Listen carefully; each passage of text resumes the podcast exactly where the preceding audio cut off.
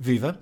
Enquanto não regressamos da pausa prolongada de férias, deixamos aqui mais um episódio com conteúdo repetido, mas num formato diferente. Sabemos que muitos de vocês ouviram todos os episódios da maratona da coleção Europa América, mas como gostamos muito do resultado final e como nem todos puderam acompanhar os episódios diariamente, depois de reunirmos as figuras da Copa América num só episódio, desta vez juntamos todas as paragens do Interrail, a rubrica que fechava a coleção Europa América.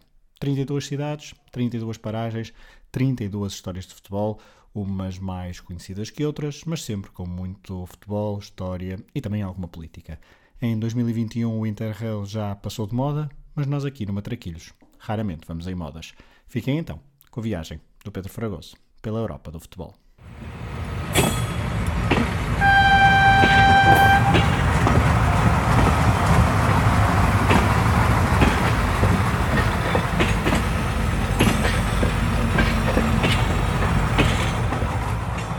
Para comemorar então os 60 anos do primeiro Campeonato da Europa de Seleções, a UEFA decidiu realizar um europeu itinerante com várias cidades sede, uma espécie de Interrail, lá está.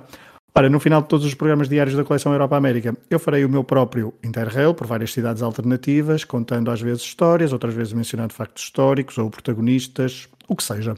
E onde é que começa a nossa viagem? Na mesma cidade onde Portugal arrancou para a conquista do europeu de 2016, em Aveiro. A 7 de setembro de 2014, no Estádio Municipal de Aveiro, Portugal recebeu a Albânia e perdeu por 1-0, gol de Bekim Balai. O treinador era Paulo Bento e depois desse jogo deixou de o ser. Éder foi titular e não marcou. Dos 14 jogadores que jogaram esse jogo por Portugal, 6 não foram ao europeu. Aveiro fica então associada ao primeiro passo de Portugal rumo ao título em Paris, mesmo com derrota, e também tem um peso significativo na história do futebol albanês. A seleção orientada por Gianni Di Biasi começou na cidade dos Moliceiros o seu percurso rumo a uma histórica fase final de um europeu. E por falar em fases finais, Aveiro albergou dois jogos do Euro 2004. Um fantástico República Checa 3, Países Baixos 2 e também um República Checa-Letónia, apadrinhando assim a estreia dos letões numa fase final. Verpakovskis fez o primeiro gol do jogo e de sempre da Letónia em fases finais, no Estádio Municipal de Aveiro, num jogo onde a República Checa deu a volta ao resultado e venceu por 2-1. Mas ainda antes da construção do novo estádio municipal, a cidade de Aveiro viveu uma noite europeia especial no que ao futebol diz respeito. A 16 de setembro de 1999, o Beira-Mar, que tinha vencido a Taça de Portugal frente ao Campo Meirense na época anterior, disputou a primeira ronda da Taça UEFA frente ao Vitesse. O clube holandês apadrinhou a estreia do clube aurinegro na Europa. Nessa noite de setembro, jogou-se a primeira mão e Faria até colocou o Beira-Mar na frente do marcador. Porém, na segunda parte, Pierre Van Hooydonk e Grosditch viraram o jogo e o clube holandês venceu por 2-1 no estádio Mário Duarte. E, e o que é que este jogo tem a ver com europeus? O treinador do Vitesse era Ronald Koeman, campeão europeu em 88 e que ficou célebre, por exemplo, pela sua comemoração na meia-final desse torneio frente à RFA, junto dos adeptos germânicos, simulando que limpava o rabo com a camisola de um jogador da seleção da RFA. Koeman, nesse jogo, marcou um gol de penalti, o seu único em europeus.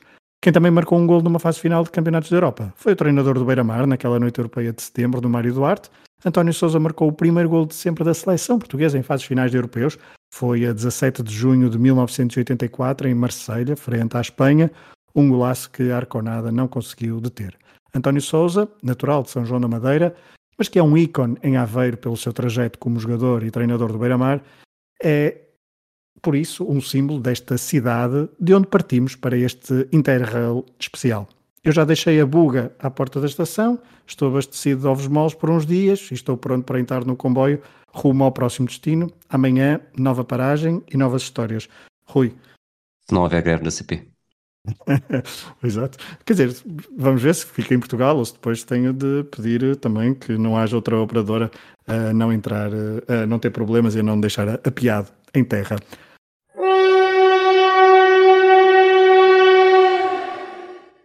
Ontem partimos de Aveiro e o primeiro destino fora de Portugal deste Interrail é Madrid, capital espanhola. Saído então eu em Atocha e como ainda tenho algumas horas enquanto espero outro comboio que me leve além Pirineus, decidi sair do centro de Madrid e ir para os arredores, mais precisamente para sul, Madrid é uma das principais cidades do futebol europeu, o Real principalmente, mas também o Atlético, são então dois dos clubes onde, com mais troféus na Europa e reconhecidos em todo o mundo, mas a capital espanhola tem mais. Tem o Raio Vallecano, o Retafe, o Leganés.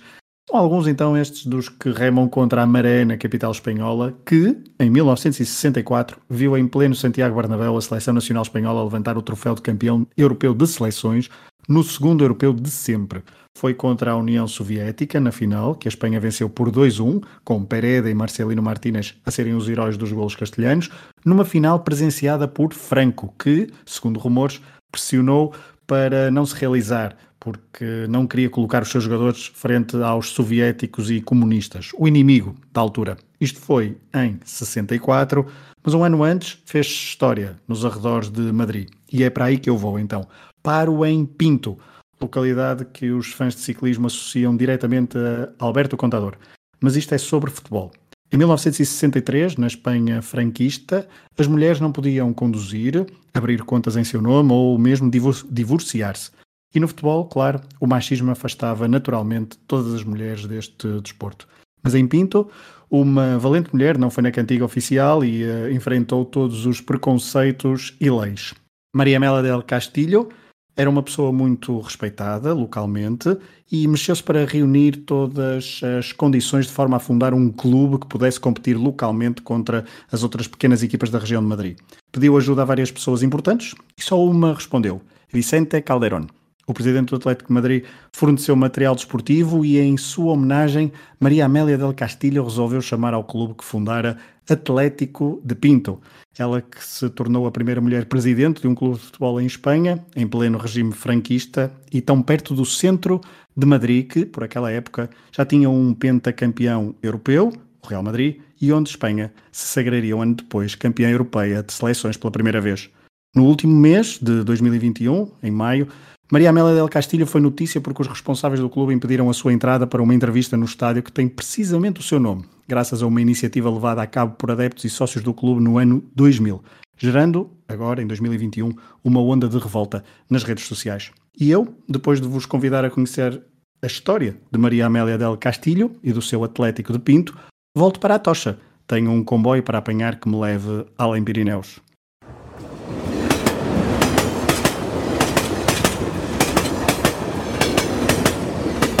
Então, olha, saí de Madrid ontem, rumo à fronteira com França. Uh, cheguei a Irún sem saber o destino. Tinhas em... teste? Uh, tinha, tinha teste, sim, tinha teste. E em Endaia decidi rumar a sul do hexágono. O calor de junho pedia mar Mediterrâneo, porque dias atlânticos eu tenho todo o ano. E a sul, então, decidi parar apenas em Toulon. Foi longo, foi duro, mas uh, lá cheguei à terceira maior cidade francesa junto do Mediterrâneo, conhecida pela sua importante base naval e por um torneio de futebol antes de vivermos neste mundo digital, era complicado estarmos a par das novas tendências futebolísticas, pois não tínhamos acesso a vídeos das melhores jogadas daquela jovem promessa do campeonato moldavo ou do campeonato paraguaio. Por isso, o torneio de Toulon era aquele momento do ano em que descobríamos novos craques da bola, vindos de todo o mundo.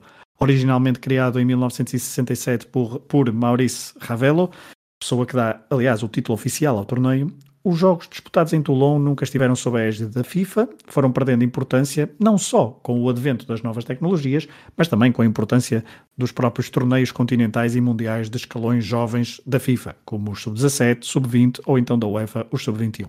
Mesmo assim, muitas seleções aproveitavam aqueles dias na Riviera Francesa para testar e apresentar novos jogadores, com agentes e olheiros de todo o mundo a tirar notas. E nós, pela televisão, a tentar perceber se aquele lateral esquerdo caberia bem na nossa equipa do coração. Inicialmente participaram clubes europeus, mas rapidamente se consolidou como torneio de seleções. A França é quem tem mais triunfos, 12, o último dos quais é em 2015. David Ginola ou Thierry Henry já venceram também o prémio de melhor jogador do torneio. Depois, em número de vitórias, segue-se o Brasil, seleção que venceu em 2019, a última edição e o nono triunfo dos Canarinhos. Em 87, por exemplo, Tafarel foi considerado o melhor guarda-redes, um dos nomes notáveis do futebol brasileiro a ter pisado este palco. A Inglaterra, fruto das três conquistas entre 2016 e 2018, é neste momento a terceira seleção com mais vitórias em Toulon, nestes três anos, num dos quais, inclusivamente com Gareth Southgate ao comando, houve nomes que participaram e que agora são destaque no futebol europeu sénior. Jack Grealish, Tammy Abraham, Tammy Abraham, James Ward-Prowse, Jordan Pickford ou mesmo Lucas Nemesha, o homem que ao serviço da Alemanha muito recentemente tirou o título de Portugal em sub-21. E por falar em Portugal, o nosso país tem belos registros em Toulon, tendo sido campeão em 92, 2001 e 2003. Em 92, o melhor marcador e o melhor jogador do torneio foi Rui Costa. Na final, Portugal bateu a Jugoslávia por 2-1 com golos de Tony e Gil. Isto um ano depois da final do Mundial de Sub-20 em Lisboa. Em 2001, António Violante comandou a seleção que bateu a Colômbia também por 2-1. Na final, numa equipa com Postiga, Bozinho, Carlos Martins, Moreira ou futuro campeão da Europa, Bruno Alves. E em 2003, na final, Portugal derrotou a Itália por 3-1. Os marcadores dos golos saltaram do banco, dois de João Paiva e um de Dani. Nessa equipa, Portugal tinha Raul Meireles, Hugo Almeida, Custódio, Miguel Garcia ou Cristiano Ronaldo. Foi a 21 de junho de 2003 que Portugal venceu pela última vez o torneio do Toulon. Desde então, ainda conseguiu chegar a mais uma final, em 2005, mas perdeu por 4-1 frente à França. O palmarés de Toulon é recheado de nomes importantes do futebol mundial, mas também de muitos desconhecidos que prometiam e não vingaram. Amanhã, uma nova paragem deste Interrail da coleção Europa América.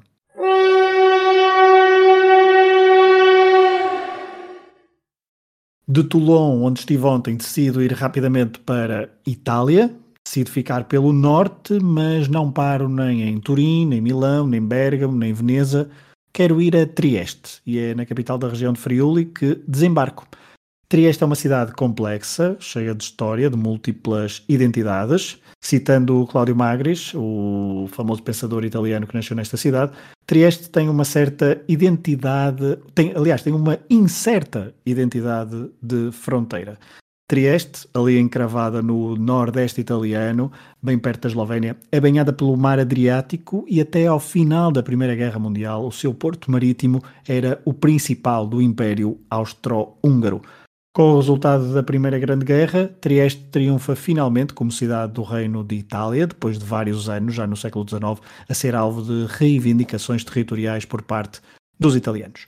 É precisamente neste período da Primeira Grande Guerra que nasce a Triestina, o clube local mais representativo desta cidade, fundado em 1918, uns meses antes, inclusivamente, de Trieste ser oficialmente italiana. A Triestina, no final dos anos 20 e anos 30, foi instrumentalizada por Mussolini e pelas autoridades italianas, beneficiando da subida à Série A numa clara forma do poder central italiano reivindicar a cidade de Trieste para si. Depois veio a Segunda Guerra Mundial e Trieste, tal como Berlim, foi dividida. O território livre de Trieste passou a ser administrado até 1954 por forças britânicas e americanas, numa parte, e por outra pelo exército jugoslavo de Tito.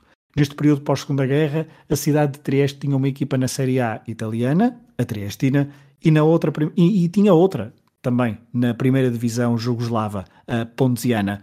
Após 1954, Trieste passa a fazer parte definitivamente do território italiano, mas a Triestina não regressa ao principal escalão do futebol italiano desde 1958.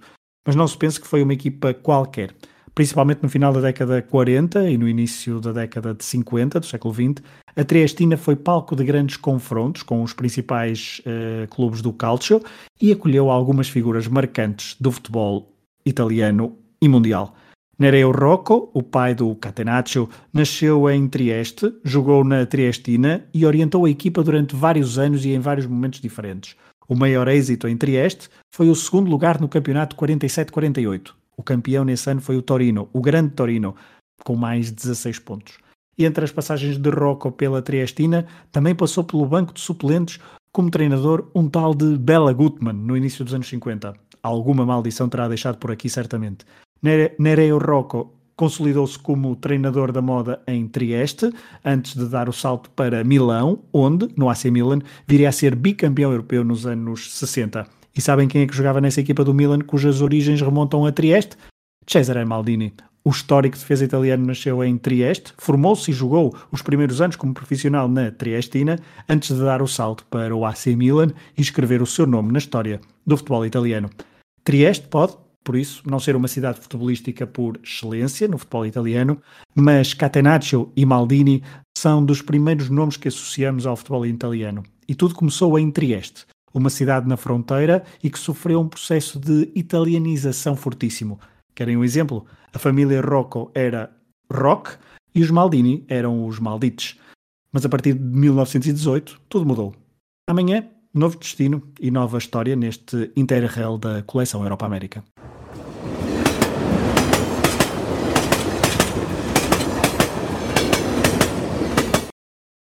Ontem eu estava, estive em Trieste, por isso o destino de hoje é quase inevitável que seja já nos Balcãs, e é por aí que é para aí que eu vou para território sensível, onde as fronteiras, religião e política estão sempre associadas ou muitas vezes associadas aos jogos de futebol. Para quem cresceu nos anos 90, como eu, falar dos Balcãs é mencionar algo complexo, com diversas narrativas e onde parece não haver lados certos e errados. Mesmo assim, entre o Balcãs adentro, com pinças, à procura de algumas histórias de futebol. Paragem do dia, Zagreb, capital da Croácia. Foi aqui que houve o famoso pontapé de Boban, a 13 de maio de 90, num jogo entre Dinamo de Zagreb e Estrela Vermelha. Um pontapé que, metaforicamente, desencadeou uma guerra. Como já contamos esta história no Matraquilhos, quero recuar uns anos, aproveitando estar em Zagreb, para falar de uma competição que já não existe. Na década de 50 do século XX, os torneios continentais consolidaram-se depois de algumas experiências anteriores. Nasce a taça dos clubes campeões europeus, o europeu de seleções está no forno e havia pessoas com responsabilidades que queriam mais. É o caso de Stanley Roos, presidente da Federação Inglesa e futuro presidente da FIFA, ou também de Ernest Thoman, suíço e um dos secretários do organismo que regia o futebol mundial. A vontade de ter uma nova competição europeia esbarrou nas pretensões da UEFA, por isso foi a FIFA a acolher em 1955 a Taça das Cidades com feira.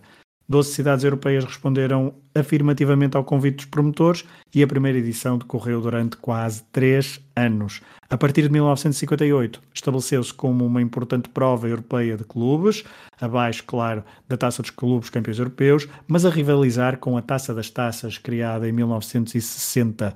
Até ao início da década de 70, a Taça das Cidades com Feira passou de 12 clubes para 64 de 1958 a 1971, tivemos nove clubes diferentes a vencer a prova. O Barcelona é o clube com mais vitórias, com três, seguindo depois Valência e Leeds United, com duas vitórias. Dois clubes que passaram por Zagreb ao longo destes anos. Sim, finalmente conto-vos a ligação de Zagreb a esta competição. Estamos na Croácia, país que desde que se tornou independente já foi vice-campeão mundial, conseguiu um terceiro lugar no seu primeiro mundial logo em 90 e já nos deu, por exemplo, um bolador, o Luka Modric, para além de outros vários belos jogadores.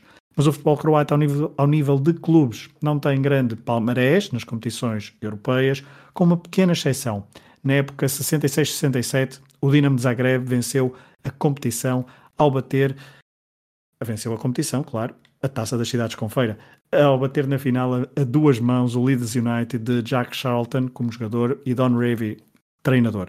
Em 1963 o Dinamo de Zagreb já tinha chegado à final, mas perdeu com o Valência. Em 67 Agora, não perdeu então a oportunidade, venceu por 2-0 em casa o Leeds, empatando depois a 0 em Ellen Road.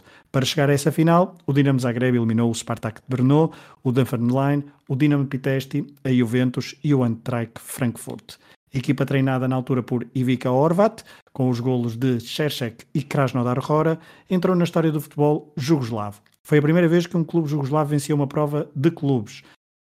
Europeia, claro. A segunda e última foi quando o Estrela Vermelha bateu o Marselha em Bari 24 anos depois. Quando Boban deu o pontapé no Polícia Jugoslavo, o seu Dinamo era, por isso, o único clube que podia vangloriar-se de ser campeão de uma prova internacional. Não estou a incluir a Taça Mitropa nestas contas, confesso. Um ano depois do embate entre Dinamo de Zagreb e Estrela Vermelha, o clube de Belgrado conseguiu o maior feito do futebol jugoslavo de sempre.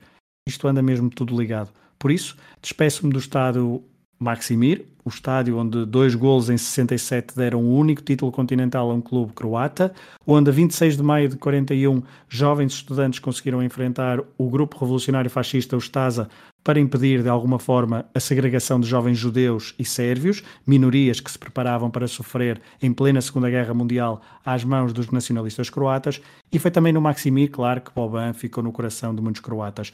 Por estas bandas, a unanimidade é impossível. Por estes dias estuda-se a demolição do Maximir, um dos locais mais simbólicos da cidade de Zagreb e que raramente enche para ver jogos de futebol croata, que até pode chegar a uma final de um Mundial, mas cujos clubes têm imensas dificuldades nas competições europeias, com exceção daquele Dinamo de Zagreb de 1967. Do estádio à estação central de Zagreb são quase 4 km, mas vou a pé. Amanhã continuo nos Balcãs. Isso é promessa.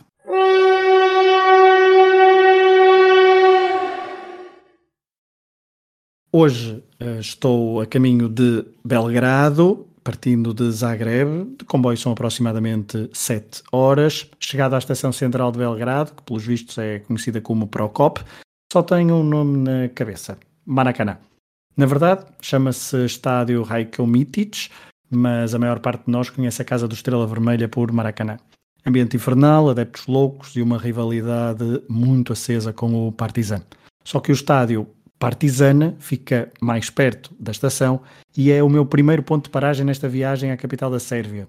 Balcãs, como disse ontem, traz-me à memória uma série de eventos inexplicáveis nos anos 90 ligados ao futebol.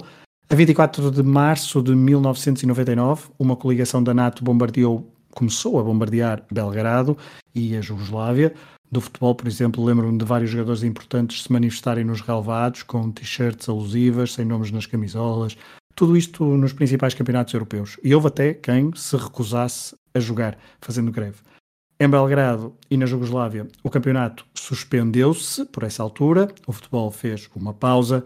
O último jogo antes dos bombardeamentos foi, curiosamente, um Estrela Vermelha Partizan, 2-2, naquele que, segundo os registros, foi o último jogo de, de Savicevic no campeonato jugoslavo. Ele que estava na sua segunda passagem pelo clube, depois de ter estado no Milan, no clube, eu não disse, Estrela Vermelha, claro. Ele depois de ter estado no Milan, regressou ao Estrela Vermelha e depois acabou a carreira no Rapid Viena. Mas esperem, estou a dispersar. O Partizan, nessa temporada 98-99, foi campeão, mesmo que o campeonato não se tenha jogado até ao fim. Um tal de Matej Kesman começava aos 20 anos a aparecer com os seus golos. O futebol, portanto, suspendeu-se, mas no meio dos bombardeamentos da NATO houve um jogo amigável que nem ao fim chegou. O AEK de Atenas, com o seu excêntrico e polémico presidente Dimitris Melissanidis, organizou uma excursão de vários autocarros com equipa técnica, jogadores, adeptos e até algumas figuras da sociedade grega que se opunham ao bombardeamento da NATO. Pequeno pormenor, a Grécia era e é um país da Organização do Tratado do Atlântico Norte. A 7 de abril de 1999, Partizan e AEK de Atenas mediram-se no tal amigável no estádio Partizana, num jogo onde o que mais se destacou foram as várias palavras de ordem cantadas e escritas em faixas gigantes contra a intervenção da NATO. E, claro, a invasão amigável do terreno de jogo a meio da segunda parte. O resultado esse pouco interessava. E aí eu despedir-me de Belgrado um, ia só deitar uma vista de olhos ao Maracanã quando, a ver o histórico de campeões jugoslavos e sérvios, Reparo que na temporada 97-98 há um pequeno intruso no domínio Partizan Estrela Vermelha, os grandes dominadores do futebol deste país. Desde que Croácia, Bósnia e Eslovénia se separaram da República Jugoslava, estes dois clubes de Belgrado venceram todos os títulos até ao dia de hoje, até já como Sérvia, menos um. O responsável foi o KPF Obilic, dos subúrbios de Belgrado, onde estou, com uma história muito ligada ao pior do nacionalismo sérvio. O seu nome de fundação é uma homenagem a Milos Obilic, um guerreiro sérvio do século XIV, conhecido por ter lutado contra o Império Otomano, mas o pior até vem agora. A conquista do grande título do FK Obilic no campeonato 97-98 foi feito sob a presidência de Zeliko Raztanovic, mais conhecido por Arkan, um antigo militar criminoso de guerra, julgado, no, julgado em Haia, referente ao período da, do início da década de 90, um dos homens mais perseguidos pela Interpol nos anos 70 e 80, assassinado em 2000, quando já estava do outro lado da barricada de Slobodan Milosevic. Arcan, conhecido adepto do Estrela Vermelha, era o líder da claque Delia e foi um dos impulsionadores do motim que falamos ontem em Zagreb, no Maximir, no tal jogo do pontapé de Boban. Como não, consegui, como não conseguiu comprar o clube do coração, adquiriu o FK Obilic quando estava na segunda divisão em 97-98, com apenas uma derrota, ficou então em primeiro lugar no campeonato, com mais dois pontos que o Estrela Vermelha. Na época seguinte, na fase de qualificação da Liga dos Campeões, não conseguiu superar o Bayern de Munique, que nessa edição até chegaria à final do campeonato. Delegado para a Taça UEFA, o FK Obilic foi eliminado na primeira ronda pelo Atlético de Madrid. Uma rápida pesquisa na internet leva-nos a várias histórias deste campeonato conquistado pelo Obilic com Arcan sempre como protagonista das mais bizarras narrativas, muitas delas lendas, provavelmente, mas outras com muito fundo de verdade. Mas o leva de Belgrado é que está longe de ser território simples, futebolisticamente falando, e aproveito para homenagear o jornalista Carlos Santos Pereira, falecido a 24 do passado mês de maio, ele que muito nos ajudou a perceber nos anos 90 e posteriormente todo o conflito jugoslavo. Amanhã, novo destino neste Interrail da coleção Europa-América.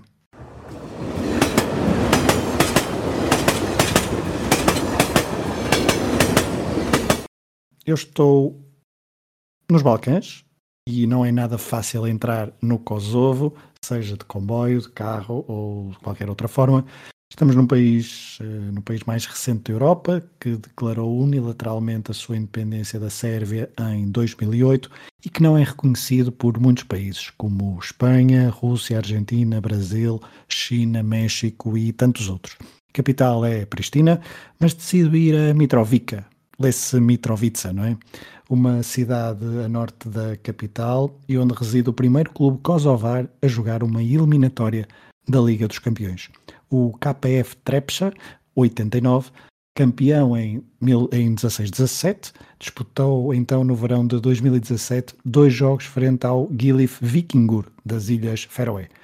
Perdeu os dois jogos, 6-2 foi o acumulado, mas fez história, aproveitando o facto da UEFA e a FIFA terem finalmente decidido incorporar a Federação Kosovar do Futebol uh, no seu seio, que nem esteve assim tão longe um, ehm, de um lugar no Euro 2020, esta seleção kosovar mas foquemos-nos em Mitrovica, uma cidade muito importante no século XX, graças às suas famosas minas, responsáveis por 75%, mais coisa menos coisa, do PIB da região kosovar. Porém, com o eclodir da guerra, graças às tensões nacionalistas nos Balcãs, Kosovo foi palco de confrontos entre albano-kosovares e kosovares de origem sérvia. O futebol em Mitrovica não conseguiu escapar. O FK Trepcha 89 foi fundado em 1989 por um grupo de adeptos albano-kosovares dissidentes do antigo clube FK Trepcha, com o pretexto um, de que os sérvios estavam a tentar dominar o clube. Mais tarde, em 1999, por altura dos bombardeamentos da NATO, o FK Trepcha dividiu-se em dois. A norte da cidade ficou com os adeptos e responsáveis sérvios. A sul, com o mesmo nome, o clube passou a ter um domínio albano-kosovar. Eu disse com o mesmo nome, mentira. Escreve-se praticamente da mesma forma, Trepcha, T-R-E-P-C-A, mas a forma como se pronuncia varia se se é albanês ou sérvio.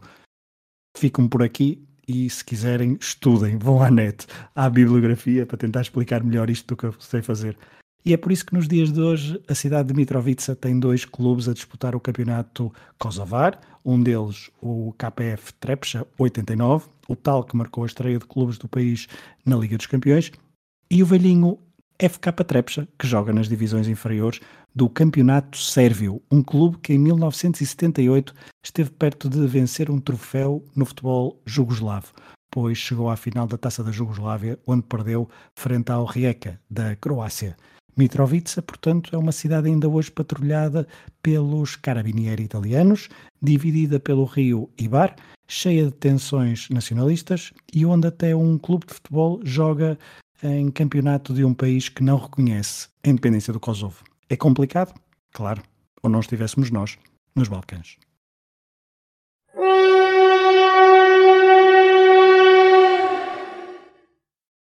Estive pouco tempo no Kosovo, viajo então um bocadinho mais para sul. Tenho um destino em mente desde que iniciei este Interrail, mas ainda falta um bocadinho. Antes disso, Macedónia do Norte, um dos estreantes deste Euro 2020, merece, obviamente, uma paragem. Se não fosse o futebol, talvez eu não soubesse dizer mais do que uma cidade deste país. Mas futebol é cultura, como dizia eu em criança aos meus pais, a tentar justificar algumas excentricidades. E é por isso que não decido parar na capital Skopje, onde nasceu Darko Panchev, herói do Estrela Vermelha em Bari, na final de 91, e decido rumar mais para sul. Destino: Strumica, uma, uma cidade com cerca de 150 mil habitantes, conhecida por ser uma zona agrícola da Macedónia do Norte e o local de nascimento de Goran Pandev, o herói macedónio deste Euro 2020. Ele que marcou o primeiro gol de sempre desta nação numa fase final de um europeu. Pandev, que no final do mês de julho fará 38 anos, fez quase toda a carreira em Itália. Inter, Spezia, Ancona, Lazio, Inter, onde ganhou uma Champions com Mourinho, Napoli e Genoa são os clubes que representou no Calcio, tornando-se uma verdadeira instituição e uma, um grande embaixador cultural da Macedónia do Norte, país independente da Jugoslávia desde 1991. Pandev saiu para a Itália muito cedo, no verão dos seus 18 anos, depois de passar toda a sua formação no FK Belazica, o maior clube da cidade de Strumica, até há uns anos. Já lá irei. E eu sei que, eu aliás só sei que o FK Belazica é de Strumica porque no verão de 2002, um ano após a saída de Pandev para o Inter, esta equipa da Macedónia do Norte cruzou-se com o Leixões na ronda de qualificação da Taça UEFA. O Belazica tinha sido segundo classificado da Liga Macedónia, a melhor classificação de sempre deste clube. O Leixões, equipa do terceiro escalão português, treinada por Carlos Carvalhal, tinha chegado à final da Taça de Portugal, perdendo para o Sporting de Boloni e Jardel. Depois de um 2-2 no Estado do Mar, o Leixões veio à Macedónia vencer por 2-1, com golos de Brito e Nené, numa equipa com Abílio, Bezirovic ou Pedras, avançando assim então esta equipa para a primeira ronda da Taça UEFA 2002-2003, onde se cruzaria com o PAOK de Salónica, uma cidade a pouco mais de 100 km de Strumica. Disse há pouco que o Belazica já não era o principal clube desta cidade. O culpado, Goran Bandev. O avançado da seleção, no ano em que foi campeão europeu pelo Inter, fundou uma academia de futebol com o seu nome, na sua cidade natal. Durante alguns anos, andou apenas pelos escalões de formação, mas depois de uma reestruturação, o clube apostou no futebol sénior e chegou à primeira divisão depois de vencer a segunda liga em 2016-2017. 16 anos depois de Pandev sair do futebol macedónio para a Itália, o seu nome voltava ao escalão principal. A Academia Pandev, é assim que se chama o clube, está desde 2017 na primeira divisão, já venceu uma taça do país em 2019 e neste verão de 2021, ou na primavera, aliás, chegou à nova final, mas perdeu. No campeonato, estabilizou-se no meio da tabela. Com aquela vitória na taça, no verão de 2019, a Academia Pandev disputou o seu primeiro jogo europeu na primeira eliminatória de qualificação da Liga Europa, perdendo por duas vezes por 3-0, frente aos, bónios, aos bósnios do Zrinski Mostar. Strimica já não é, futebolisticamente falando, a terra do FK Belazica os putos de 2021 que tentem impingir a ideia aos seus pais que futebol é cultura, saberão perfeitamente que, para além de Skopje, há uma cidade na Macedónia do Norte que é a cidade de Pandev, o rei da Macedónia dos tempos modernos. Só lhe falta o cavalo, de nome Bucéfalo.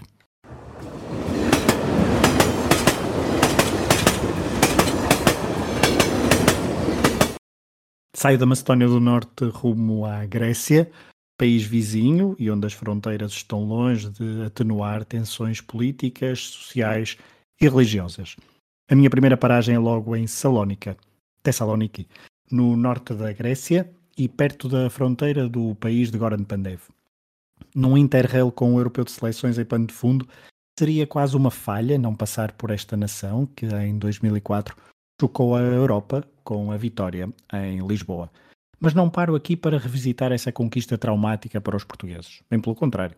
O futebol português e a cidade de Salónica têm ligações fortes. Se não vejamos. O primeiro jogador a marcar um hat-trick por Portugal na história dos europeus, Sérgio Conceição, em 2000, frente à Alemanha, ele que acabou a carreira precisamente em Salónica, no PAOK, no final da primeira década do século XXI.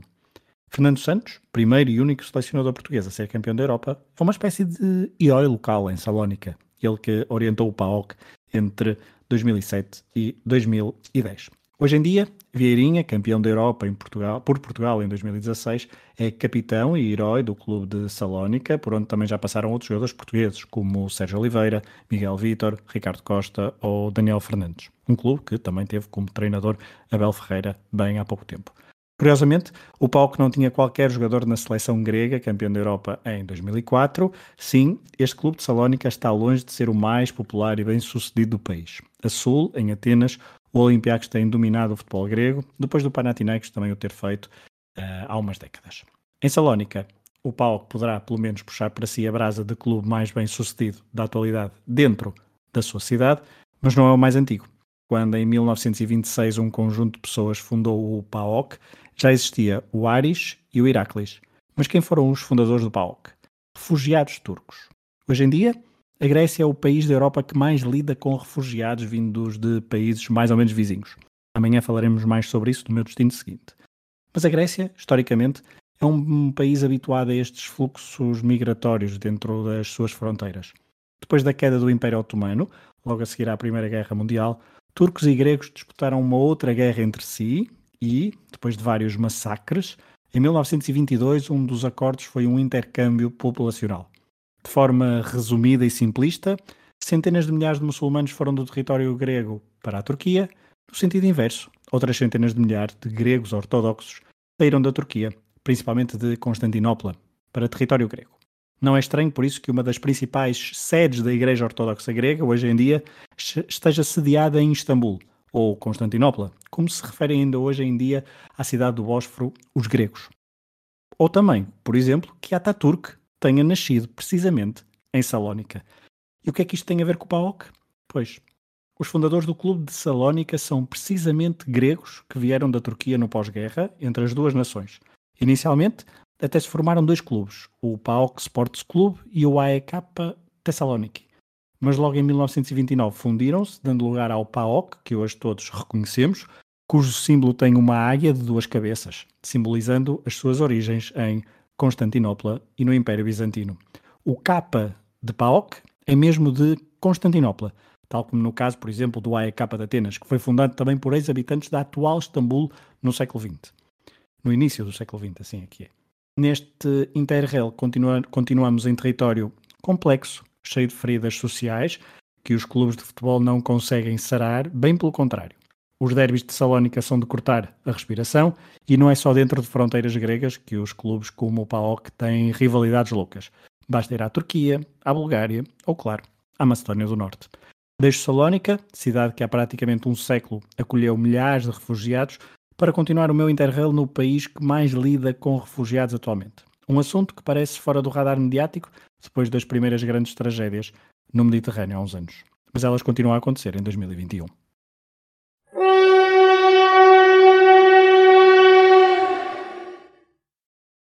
Hoje decido parar em Atenas, a capital do país que é apontado como berço da civilização ocidental e também da democracia e dos Jogos Olímpicos, claro.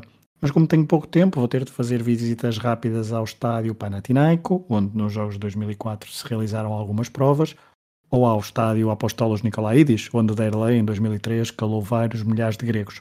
E à Acrópole, claro. Visitas muito rápidas. O meu destino principal de hoje não fica no centro de Atenas, mas sim em Pireu, o município que alberga o principal porto marítimo do país, nos arredores de Atenas, e onde mora o principal clube de futebol grego, o Olympiacos, que joga no Georgios Karaiskaki.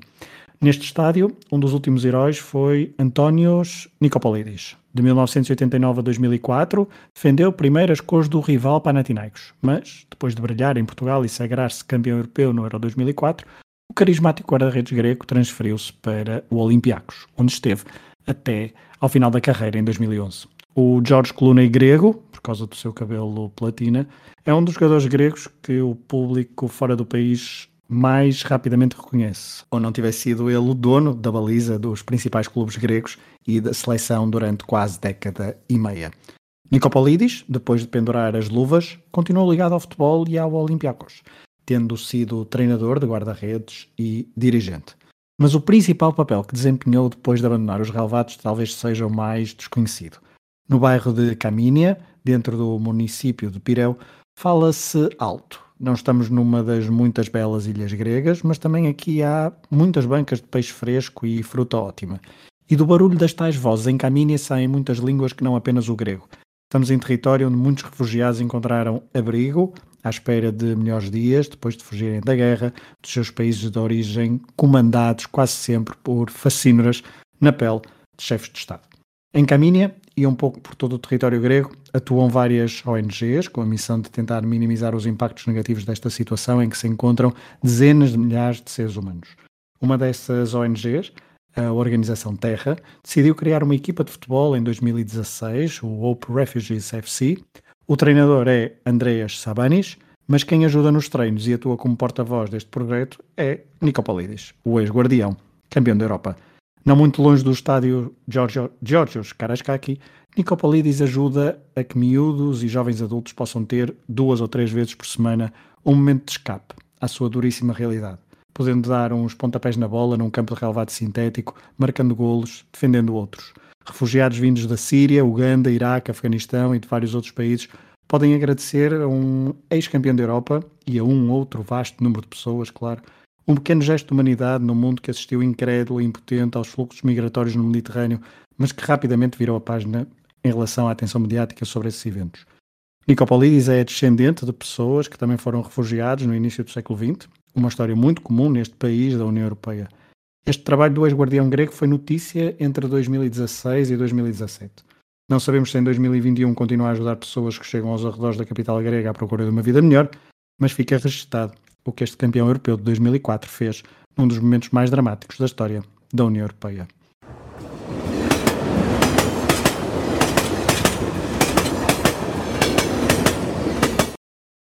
Saio da Grécia e entro na Bulgária, um país mágico futebolisticamente falando, para quem viveu os anos 90 e também para um português, claro. Sei mais sobre o futebol búlgaro do que sobre a própria Bulgária em si, Balakov, Kostadinov, Stoichkov, Mihailov, Penev, são nomes que soam quase uma sinfonia no cérebro de muitos adeptos de futebol. Mas neste século XXI, o futebol búlgaro está longe dos melhores dias. Ah, claro, ainda não disse a cidade da minha paragem hoje no Interrail. Não é Sófia, não é Veliko Tornovo, não é Varna. Decidi ir a uma pequena cidade chamada Razgrad, 33 mil habitantes, no norte do país e até já perto da fronteira com a Roménia. E qual a relação de Rasgard, Rasgrad com o futebol?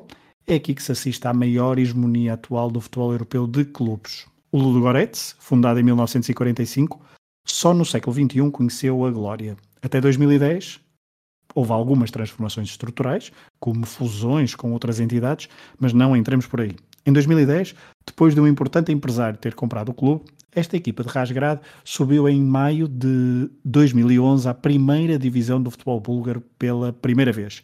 E desde esse dia, o futebol búlgaro não conheceu outro campeão que não o Ludogorets. Ganhou a dobradinha logo no primeiro ano divisão e em maio de 2021 celebrou o Deca Campeonato. 10 títulos seguidos para este clube desta cidade de Rasgrad. Como se explica isto? Com algum dinheiro, claro, mas também é importante sublinhar que Ludogorets aproveita o caos que se vive futebolisticamente nos clubes da capital, Sófia. Neste momento, há inclusivamente dois clubes chamados CSK Sófia na primeira divisão búlgaro. A explicação é complicada, mete muitas decisões burocráticas depois de vários milhões de dívidas. O caos em Sófia tem sido então aproveitado pelo Ludogorets para brilhar no campeonato búlgaro mas nem esta hegemonia tem sido suficiente para que a seleção búlgara volte a fases finais. A última vez foi em Portugal, no Euro 2004, saindo da competição com zero pontos. O Ludogorets tem tido um importante conjunto de jogadores estrangeiros, com destaque para vários brasileiros. Do Brasil também já houve um treinador com passagem por Rasgrad, Paulo Autuori, mas a estadia do antigo técnico do Benfica, o Marítimo, foi curta o mesmo tendo acontecido com Bruno Ribeiro, treinador português que durou poucas semanas no campeão búlgaro em 2015. Por duas vezes, o Ludogorets já jogou a fase de grupos da Liga dos Campeões. Com Fábio Espinho a entrar como suplente utilizado, o clube búlgaro estreou-se em Anfield, perdendo por 2-1 com o Liverpool por causa de um penalti aos 93 minutos. Num grupo onde estava também o Real Madrid de Cristiano Ronaldo, que marcou dois golos nos dois confrontos, o Ludogorets venceu pela primeira vez na fase de grupos a 22 de outubro de 2014, frente ao Basileia de Paulo Sousa. Mas essa vitória não foi suficiente para evitar que os búlgaros ficassem em último, nem que Paulo Sousa não avançasse para os oitavos de final, ficando à frente do Liverpool, mas depois perdendo até frente ao Porto nos oitavos de final. Em 2016 voltou à mesma fase da Liga dos Campeões, o Ludogorets, mas não conseguiu desta vez nenhuma vitória, apenas três empates, dois deles frente ao Basileia. O Ludogorets é apenas a segunda equipa búlgara a jogar a fase de grupos da Liga dos Campeões, depois do Levski Sofia o ter feito em 2006. Em 2017-2018, a equipa de Rasgrad cruzou-se pela primeira vez com um clube português nas competições europeias, foi frente ao Braga, na fase de grupos da Liga Europa, tendo mesmo conseguido vencer na pedreira por 2-0 e empatado depois em casa. Neste momento, Rasgrad é a capital do futebol búlgaro. Uma pequena pesquisa na internet sobre esta cidade praticamente nos dá artigos, notícias e, outra, e outras informações em exclusivo sobre o clube da cidade, o Deca campeão búlgaro. A não ser que em Sófia, capital do país, se resolva o tal caos em que mergulhou o CSK, Rasgrad continuará a ser a grande cidade do futebol búlgaro do século XXI.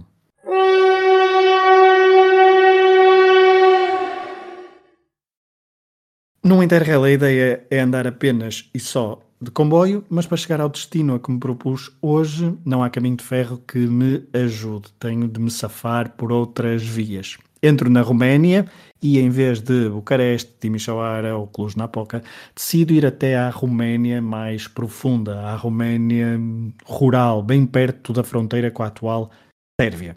A aldeia onde chego é Sokol no extremo ocidental da Roménia, quase em território sérvio. E o que é que há em Sokol? Quase nada. Quem nasceu em Sokol? Um dos melhores livros da história do futebol europeu. Miodrag Belodedici nasceu a 20 de maio de 1964 aqui, neste território onde a maioria dos habitantes fala sérvio e não romeno. E Belodedici não era exceção. Quando adolescente, eh, no tempo em que chegou aos escalões de formação do Steaua de Bucareste, na capital, o jovem Belodedici dominava muito mal a língua oficial do país de Ceausescu. Belodedici pode não ser o primeiro nome do futebol romeno que nos vem à cabeça, mas o currículo deste antigo defesa consegue fazer inveja a alguém como Gigardi. No Steaua, nos anos 80, Belodedici conheceu a glória em Sevilha, naquela noite de 7 de maio de 1986. Frente ao Barcelona de Terry Venables, o Steaua venceu nos penaltis onde o guarda-redes do Cadam foi herói. Belo Dedici não marcou nenhum dos pontapés dos 11 metros, mas festejou a conquista, juntamente com Boloni, Lakatos, Piturca ou Jordanesco.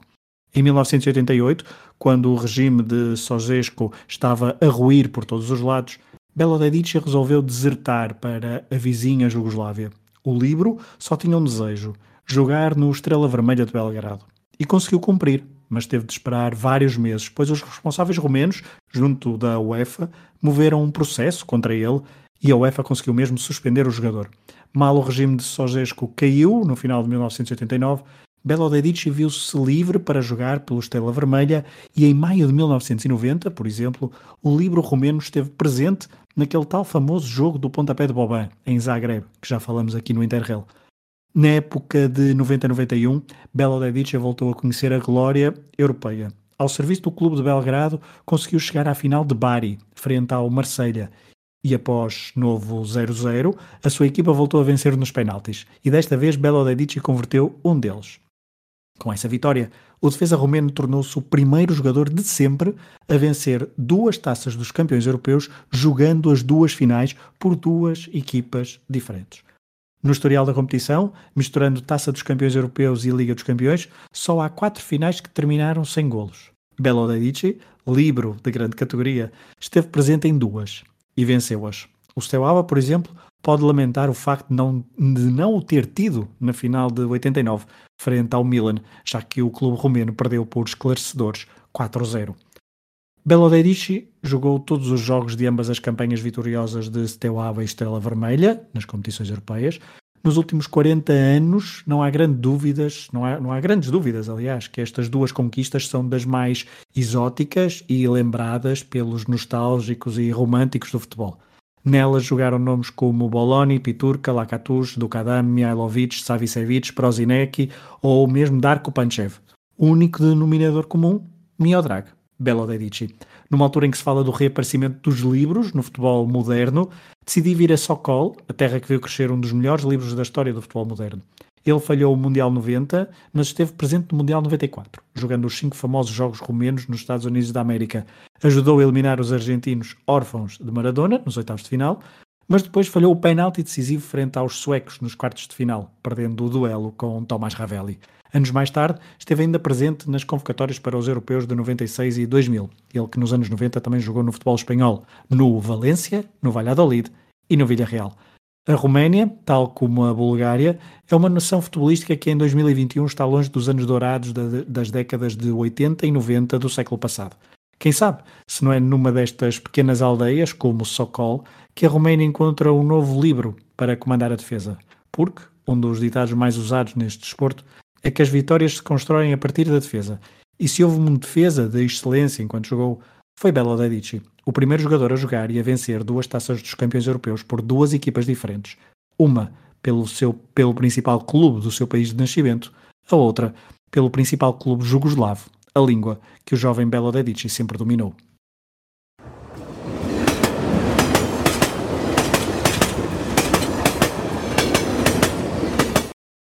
Hoje decido parar num sítio que tem recebido jogos do Euro 2020 Budapeste, capital da Hungria, outrora uma das melhores nações futebolísticas do continente europeu, mesmo que para isso tenhamos de recuar até aos anos 50 do século passado.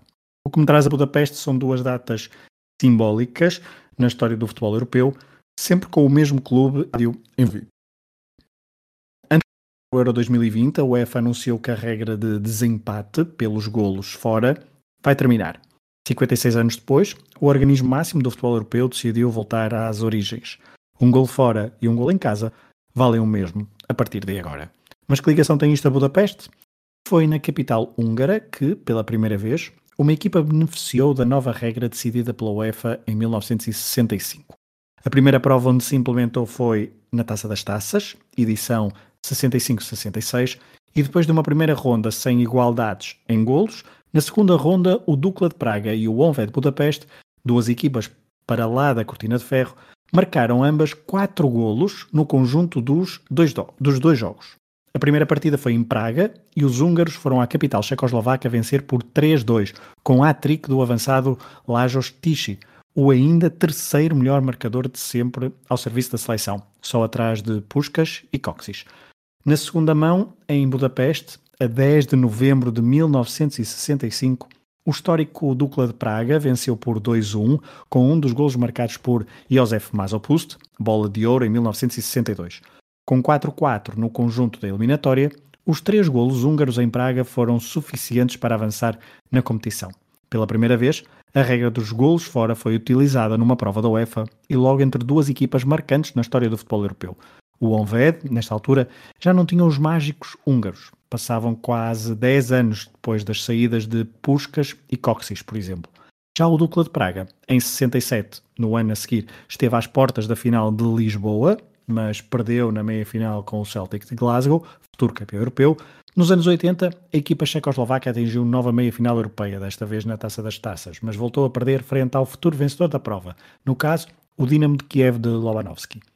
Mas Budapeste também foi palco de outra inauguração de uma outra regra importante na história das competições europeias: o desempate por penaltis.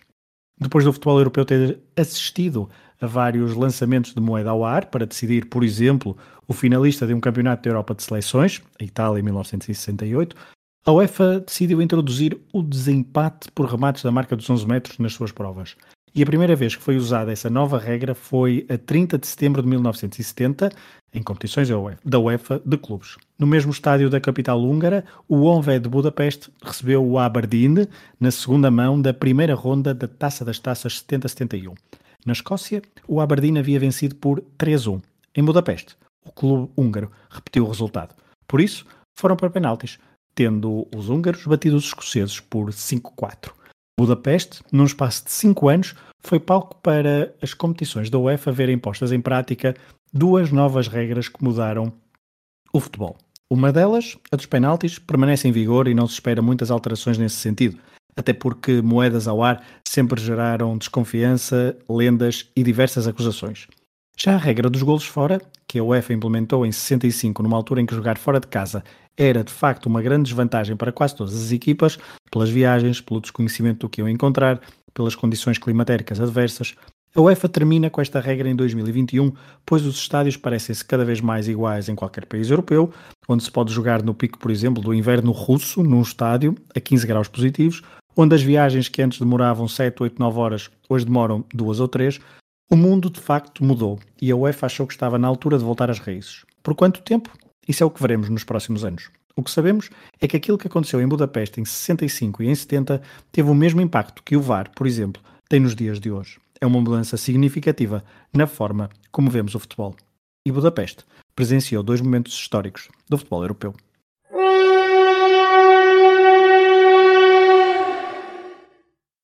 Quando fiz o meu Interrail em 2008, disseram-me para não perder muito tempo na Eslováquia, que Bratislava não tinha grande interesse, que deveria apontar para outras cidades aqui na zona. Assim o fiz. Por isso, neste meu novo Interrail de 2021, decido que não posso desta vez ignorar a capital eslovaca. A cidade, banhada pelo rio Danúbio, faz fronteira com a Hungria e a Áustria. É a única capital europeia que pode vangloriar-se deste estatuto. Enquanto que eu venho fazer eh, à capital. Então, então, o que é que eu venho fazer à capital da Eslováquia? Um país com forte tradição desportiva, mas que no futebol ficou claramente prejudicado com a divisão da Checoslováquia em dois no início da década de 90 do, do século XX. Procuro no mapa e quero ir ao bairro de Petrzalka. Pertence à capital, mas está relativamente longe do centro histórico, tendo o Danúbio pelo meio. Sim, muitas vezes ouvimos dizer e lemos também que o Danúbio é quase a fronteira natural entre a Eslováquia e os seus países vizinhos. Mas entre o centro da cidade de Bratislava e a Áustria não há só o Danúbio em algumas porções da terra, antes de território austríaco, há zonas que ainda são eslovacas. Uma delas é Petrzalka. Mas isso é o que acontece nos dias de hoje, porque Petrzalka está longe de ser um território sem história. Nos últimos séculos, esta zona da Europa foi dominada por vários impérios distintos. Depois, no século XX, Petrzalka sofreu às mãos dos nazis. A ponte que atualmente liga este bairro ao centro histórico de Bratislava foi, durante a Segunda Guerra Mundial, a fronteira terrestre entre a Checoslováquia e território ocupado pela Alemanha nazi. Aliás, aqui em Petrzalka houve mesmo a construção de um campo de concentração para judeus, onde centenas foram mortos até à libertação pelos comunistas, o que aconteceu apenas em abril de 1945. Mas vamos ao futebol. Talvez os mais atentos já sabem do que eu vou falar. Petrzalka cruzou-se com o futebol português já no século XXI. O clube deste bairro de Bratislava também sofreu, como a cidade, ao longo de mais de um século, várias transformações. Hoje em dia milita na segunda divisão como FC Petrzalka 1898, uma referência clara à data de fundação, mas o primeiro nome oficial foi Poznoni.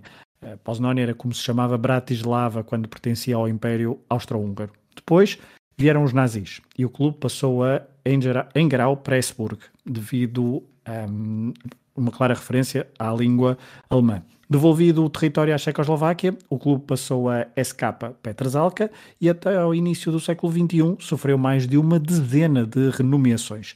Isto tudo para um clube escalões dos, dos escalões inferiores do futebol checoslovaco. A última mudança do nome no século XX coincidiu com a criação da Eslováquia como nação independente. Na década de 90, este clube passou a Arte Média Petrzalka. Já estão a ver onde eu quero chegar? O Arte Média fez história na edição 2005-2006 da Liga dos Campeões, depois de nunca ter tido sucessos no futebol checoslovaco. Na Liga da Nova Nação Eslovaca, o Arte Média apenas conseguiu intrometer-se na luta pelo domínio da cidade e do país no século XXI, sendo campeão nacional em 2004-2005, dando um novo campeão à capital depois dos sucessos dos históricos Slovan e Inter. Este triunfo apurou o clube de Petrazalka para as rondas de qualificação da Liga dos Campeões. E é aqui que se faz história. Na primeira ronda, eliminaram o Kairat Almaty, do Cazaquistão, com prolongamento em Petrazalka. Na segunda eliminatória de qualificação, defrontaram o Celtic de Glasgow, que despacharam com 5-0 em casa, num resultado chocante.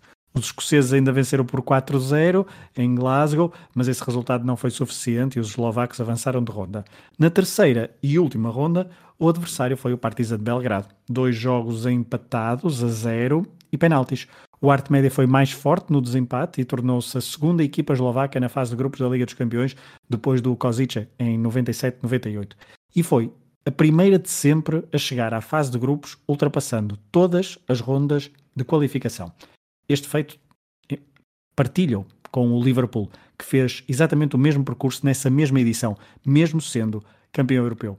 Na fase de grupos, o Arte Média Petrasalca estreou-se a pontuar no Estádio do Dragão e logo com vitória por 3-2, depois de ter estado a perder por dois gols de diferença num dos resultados mais chocantes da história do clube português nas competições europeias. Num grupo com Inter e Rangers, o Arte Média empatou o jogo em casa com os portistas, empatou os dois duelos com os escoceses e perdeu os dois com o Inter, ficando em terceiro no grupo eliminando o Porto, campeão europeu das duas épocas antes das competições europeias. O Arte Média não jogou estes jogos da Champions em casa, porque o estádio em Petrezalca não cumpria os requisitos da UEFA, tendo de jogar no estádio do rival Slovan. Os adeptos portistas que se lembram do jogo do Porto em Bratislava certamente dirão que o relevado daquele jogo estava longe de cumprir os requisitos da UEFA. O treinador dessa histórica equipa do Arte Média era Vladimir Weiss, o responsável pelo apuramento eslovaco para o Mundial 2010, a primeira participação desta nação numa fase final de um Mundial ou Europeu. Weiss, que chegou a jogar, por exemplo, enquanto, então enquanto jogador, chegou a atuar no Mundial de 90 ao serviço da Checoslováquia. Desde 2005 até aos dias de hoje, o Arte Média conseguiu um novo título em 2007-2008, mas depois voltou às divisões inferiores e a mudar de nome, fruto de dívidas e falência posterior. O velho estádio da Ponte, por estar pertíssimo de uma das pontes sobre o Danúbio, foi demolido já depois de 2010, dando lugar a um hotel.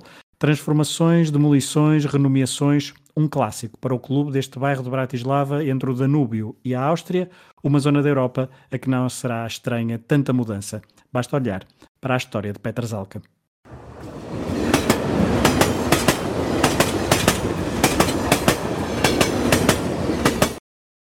Depois da Eslováquia, um, sigo para a República Checa. Estamos em território fértil, em craques de futebol, mas também em clubes históricos. Só em Praga temos o Dukla, o Sparta, o Slava, o Slavia, eu estou com dificuldades no Slavia, e o Bohemians.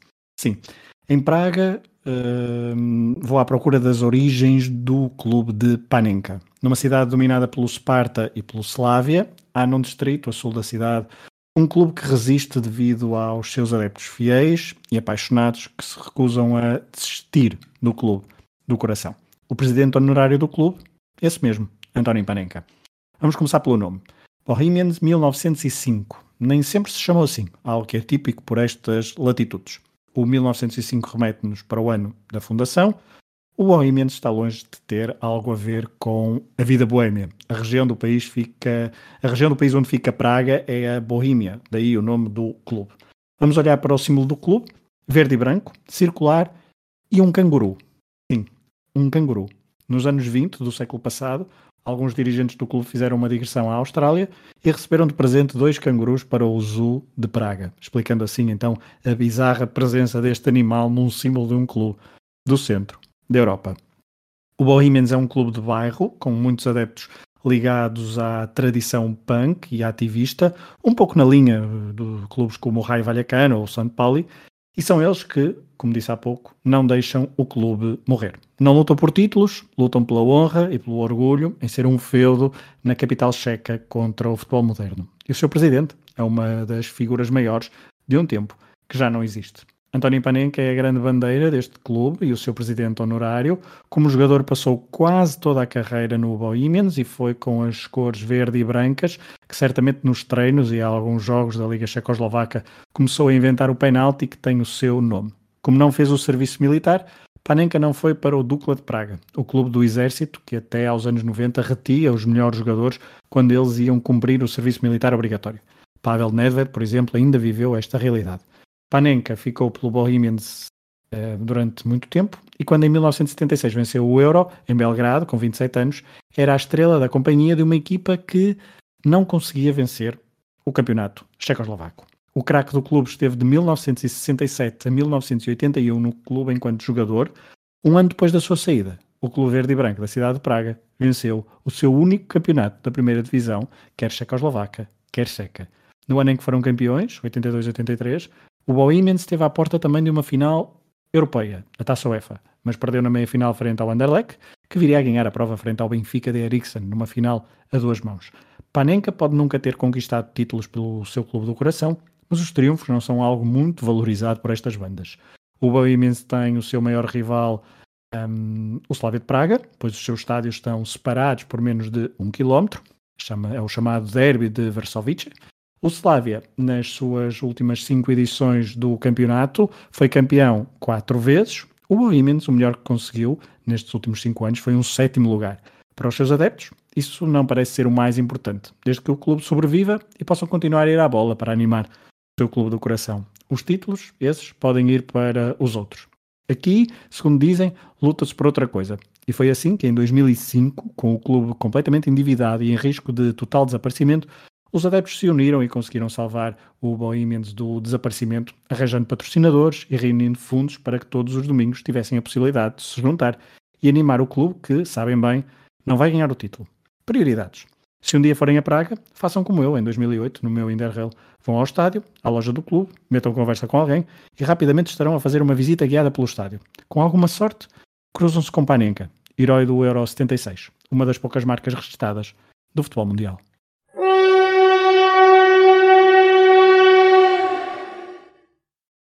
Ontem saí de, de Praga, uh, agora rumo à Polónia, um país gigante, conhecido por ter sofrido várias alterações de fronteira ao longo dos séculos.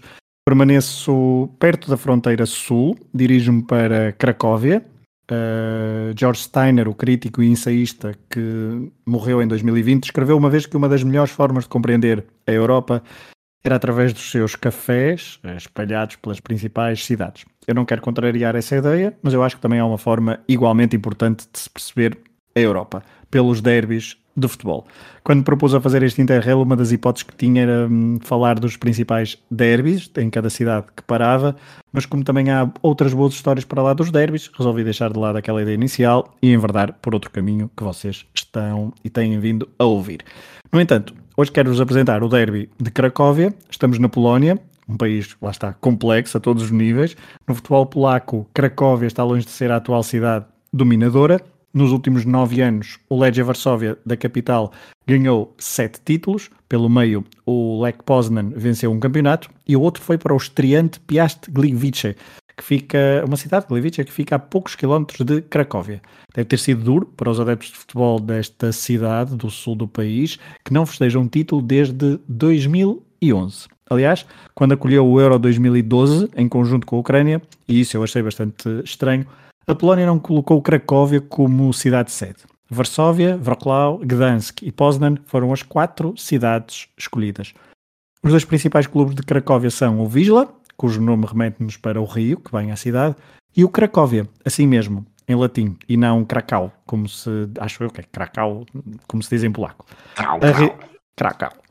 A rivalidade entre estes dois clubes é famosa na Polónia, e não só. Estes derbys são absolutamente fervilhantes e impróprios para um piquenique em família. Basicamente, os adeptos testam-se mutuamente. Os do Visla chamam judeus aos adeptos do Cracóvia, de forma depreciativa, claro, numa clara referência antissemita às origens do rival. Não nos esqueçamos que no início do século XX Cracóvia era uma cidade quase capital cultural do, do judaísmo e que Auschwitz está aqui bem perto. A sociedade polaca, como se percebe, está bem longe um, de conviver bem com, com esta sua história ainda recente e há sempre várias acusações de antissemitismo na sociedade polaca. Já os adeptos do Cracóvia apelidam os adeptos do Visla de cães e nazis. Tudo bons amigos, como se percebe. O Visla, mesmo assim, continua a ser o grande dominador da cidade em termos futebolísticos. No século XXI já conseguiu sete títulos, mais um do que em todo o século XX. Já o Cracóvia não é campeão nacional desde os anos 40 do século passado, apesar de poder orgulhar-se de ter conquistado o último título para a cidade, a Taça da Polónia em 2019-2020. Nos últimos anos, o futebol polaco de clubes não entra nos principais radares mediáticos do futebol europeu. Uma exceção poderá ser o momento que, em que um dos melhores jogadores polacos do século XXI, Kuba Blaszczykowski, regressou ao futebol polaco para salvar o Wisla Cracóvia, o clube que o lançou para a rivalta na, década, na primeira década do século XXI.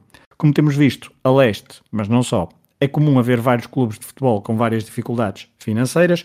O Visla é um deles. Cuba regressou ao clube, não cobra salário, ajuda a pagar os dos colegas e conseguiu recolher importantes patrocinadores para que o clube de Cracóvia, o que tem maior palmarés, possa sobreviver na principal liga polaca. Cracóvia, a segunda maior cidade polaca, pode não conseguir campeonatos, mas é a única que ainda tem pelo menos um derby na primeira divisão do futebol nacional. E os derbys, lá está, são essenciais na vida de um adepto, de um clube, de uma cidade, ou seja, das comunidades que os albergam. Pensei que os cafés de Viena, de Paris ou de Roma explicam muita coisa, mas os derbys dão-nos dão outras perspectivas.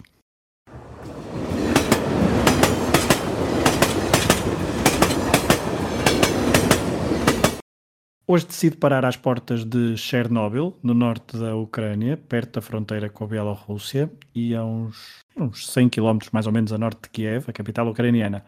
Não vou mesmo a Chernobyl, cidade onde a 26 de abril de 1986 explodiu o quarto reator da central nuclear uh, local, provocando uma das maiores catástrofes ambientais da história. Fico-me, portanto, por Pripyat, uma cidade construída nos anos 70, precisamente para acolher trabalhadores da central de Chernobyl, que se inaugurou em 1977. A cidade de Chernobyl não estava suficientemente preparada para lidar com a pressão que a construção da central nuclear representava para a região e o regime soviético iniciou então a construção de Pripyat, que foi buscar o seu nome ao rio que passa na cidade. No início eram cerca de 10 mil habitantes, nas vésperas do desastre de 1986 estimava-se que viviam aqui mais de 50 mil pessoas e tudo apontava para que fossem perto de 100 mil nos anos 90. Construíram-se de raiz escolas, hospitais, faculdades, jardins, avenidas largas, cinemas, bibliotecas e uma equipa de futebol, claro está. Deram-lhe o nome de Stroitel Pripyat, ou seja, os construtores de Pripyat. Começaram por escalões amadores e em 1981 estavam na quinta divisão soviética, jogando principalmente contra equipas amadoras ucranianas. Mas perspectivava-se um futuro risonho para este novo clube. Para isso, era preciso um estádio e em 1986 estava já construído um complexo para o clube receber condignamente os seus adversários. Como era próprio naquela altura e nesta região, as inaugurações tinham o seu simbolismo e, embora o Stroitel Pripyat já tivesse recebido alguns jogos no seu estádio novo, as autoridades marcaram a inauguração oficial do novo complexo chamado Avanhard para o Dia do Trabalhador de 1986 mas a 1 de maio desse ano não houve inauguração. Estava previsto inclusivamente um jogo da meia-final da Taça Regional Ucraniana nesse mesmo estádio, quatro dias antes da inauguração, a 27 de abril de 1986, frente ao clube FC Machi Nobundin. Este nome é complicado.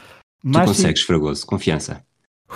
FC Machi Novodinik, da cidade de Borodianka, nos arredores de Kiev mas esse jogo também não se realizou.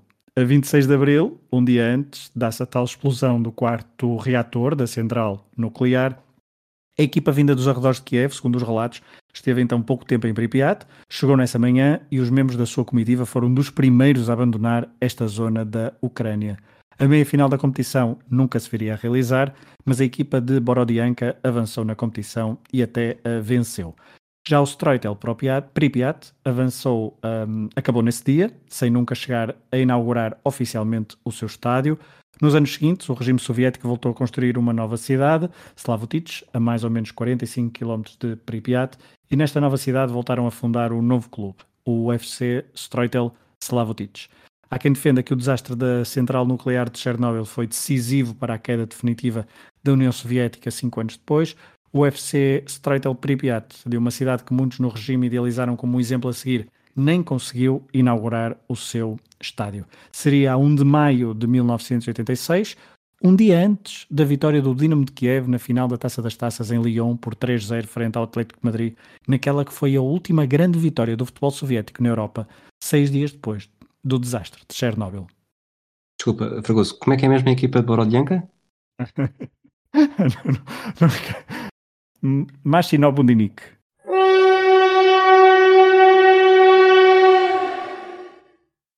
A viagem de hoje leva-me bem a leste, na fronteira entre a Europa e a Ásia, a Geórgia, encravada então entre a Rússia e a Turquia. É um território longínquo e sempre em conflito com os seus vizinhos.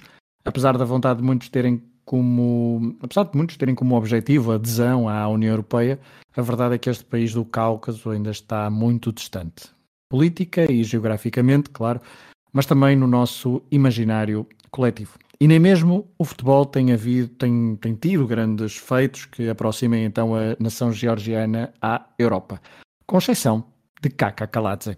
Nascido a 27 de fevereiro de 1978, ainda no tempo da União Soviética, Kaladze tornou-se o maior símbolo do futebol georgiano do início do século XXI.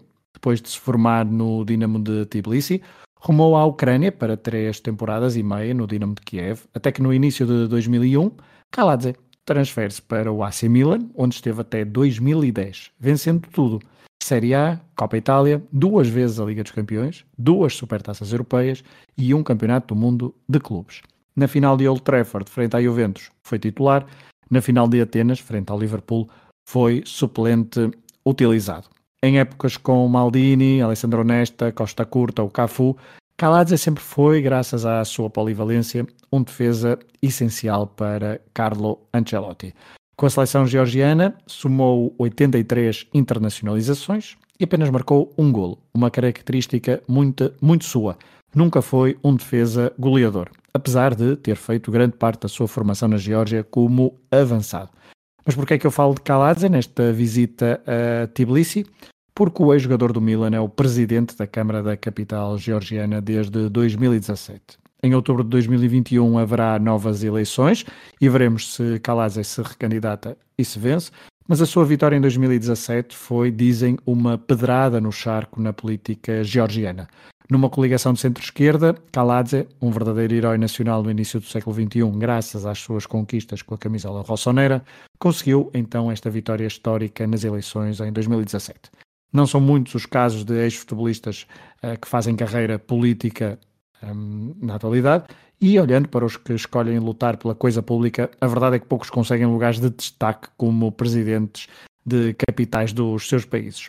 Kaladze, enquanto jogador, nunca deixou de ter voz ativa, foi, por exemplo, das vozes mais mediáticas no conflito que opôs a Rússia e a Geórgia em 2008, por causa da Ossétia do Sul, por exemplo, a sua popularidade foi importante para vencer as eleições e há quem o veja a candidatar-se à presidência do país num futuro próximo, apesar de estarmos sempre a falar de terreno algo minado. Kaladze representa uma linha mais moderna e, depois de tantos anos a viver numa importante cidade da Europa Ocidental, o ex-jogador do AC Milan quer ajudar o seu país a aproximar-se o mais possível da União Europeia. Uma tarefa que talvez seja bem mais difícil do que conquistar duas Ligas dos Campeões.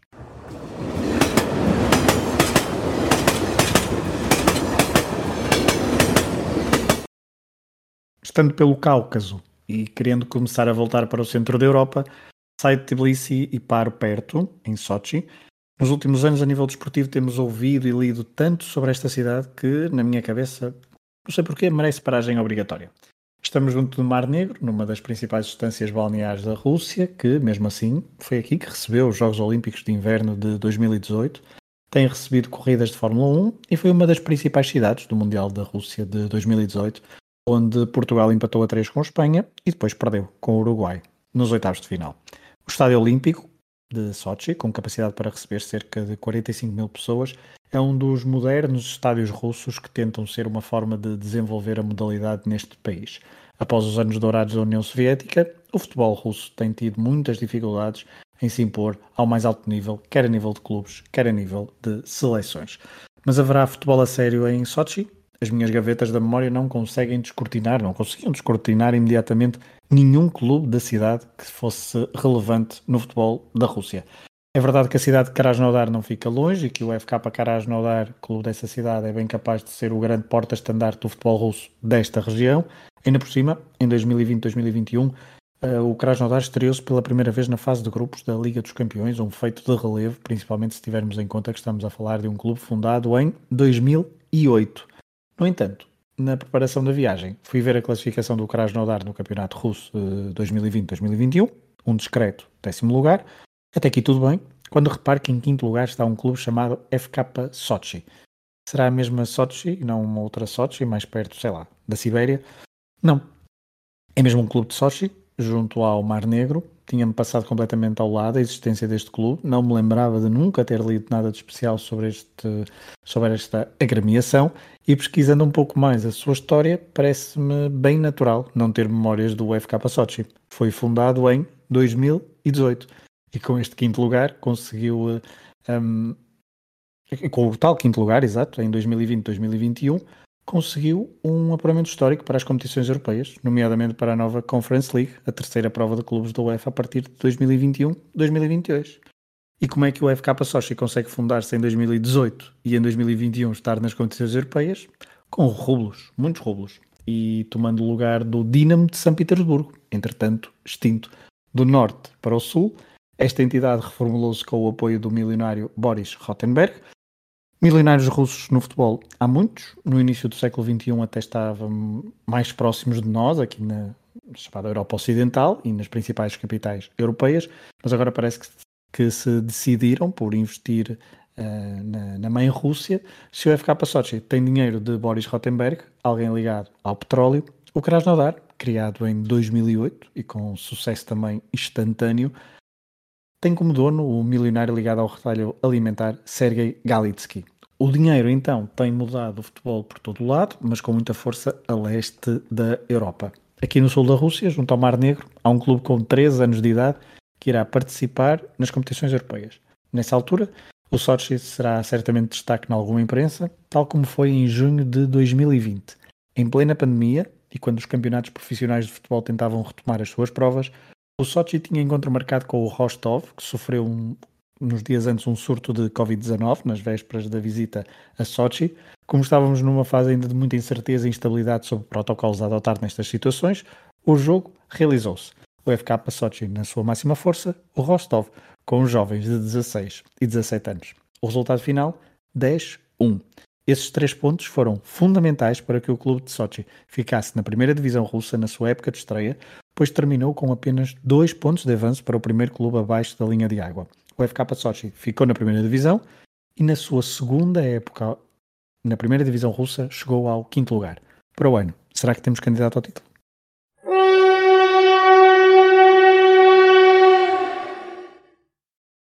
Continuo de facto a leste e decido arriscar mais uma pequena aventura. Tenho de largar o comboio por umas horas para ir a território onde se pode permanecer apenas por eh, sensivelmente 10 horas como turista. Onde?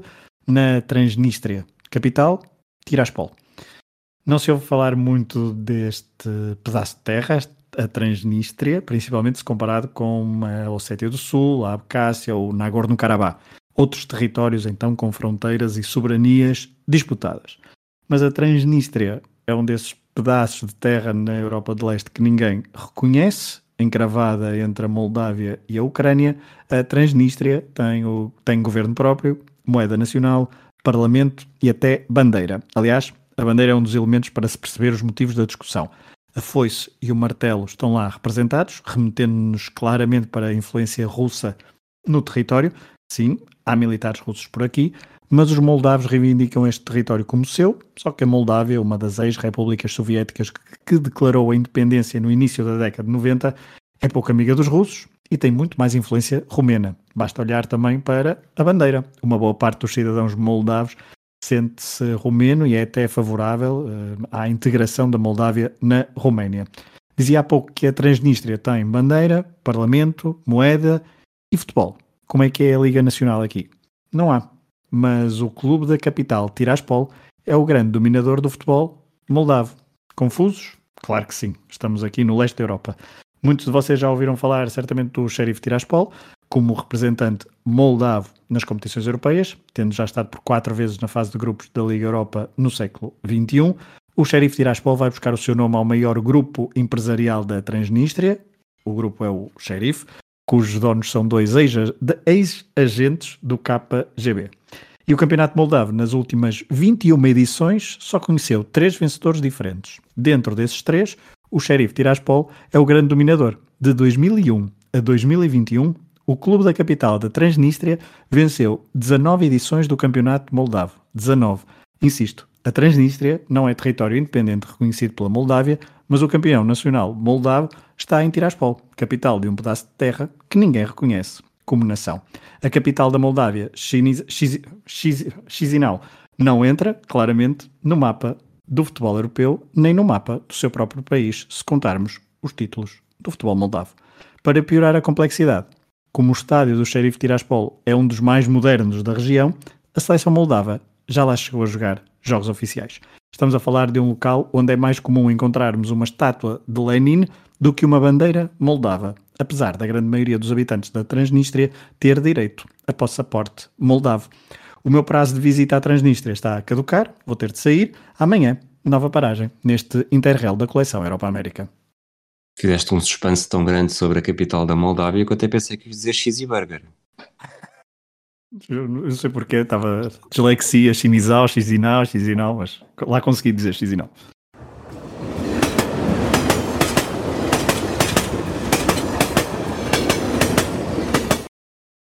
No Interrail, portanto, eu hoje vou para o Báltico. Primeira paragem, Lituânia um dos países com menor tradição futebolística na Europa e mesmo se compararmos com os seus vizinhos, temos muita dificuldade em encontrar futebolistas, clubes e registros importantes do futebol lituano. Como somos portugueses, talvez Edgar Ziankauskas possa ser um dos nomes imediatos a vir-nos à cabeça. O avançado lituano que jogou no Benfica, Porto e Belenenses é um dos melhores jogadores lituanos de sempre, o que também diz bastante sobre o futebol deste país. Por aqui gostam muito mais de basquetebol, por exemplo. Pensei em ir a Vilnius ou a Kaunas, mas decidi parar em Panevesis, uma cidade no norte do país, a quinta maior cidade da Lituânia, e onde um clube reinou durante muitos anos. Mas é um clube que já não existe. De 2008 a 2012, por exemplo, o Ekranas foi sempre campeão. Foi um penta que antecedeu o novo domínio dos Algiris, mas o de Vilnius, eh, que permanece então esse domínio até 2021 os Alguiris de Vilnius é o, o clube dominador no futebol, os Alguiris de Kaunas é o, é o clube dominador no basquetebol, como há pouco o Rui disse. Mas o Ecranas, o tal Ecranas desta cidade de Panevesis, já não existe. Um, houve problemas financeiros uh, que levaram então o clube à falência e então esta cidade ficou meio órfã de, de, um clube de peso no que o futebol diz respeito. Mas não foi por muito tempo, porque no mesmo ano da falência do Ecranas, em 2015, nasceu um novo clube, o FK Panevesis. E três anos depois, em 2018, o novo clube da cidade venceu a segunda divisão do país e subiu à Primeira Liga. Nas duas épocas em que já esteve no escalão máximo, 2019 eh, e 2020, eh, ficou sempre em quinto lugar, mas mais destaque tem ainda o facto de, ainda o facto então de na época de 2020 ter conquistado a taça da Lituânia, batendo os Algiris, o de Vilnius, que é, obviamente, o grande dominador do futebol lituano nos últimos 10 anos. E sabem quem é que era treinador do FK Painavesis?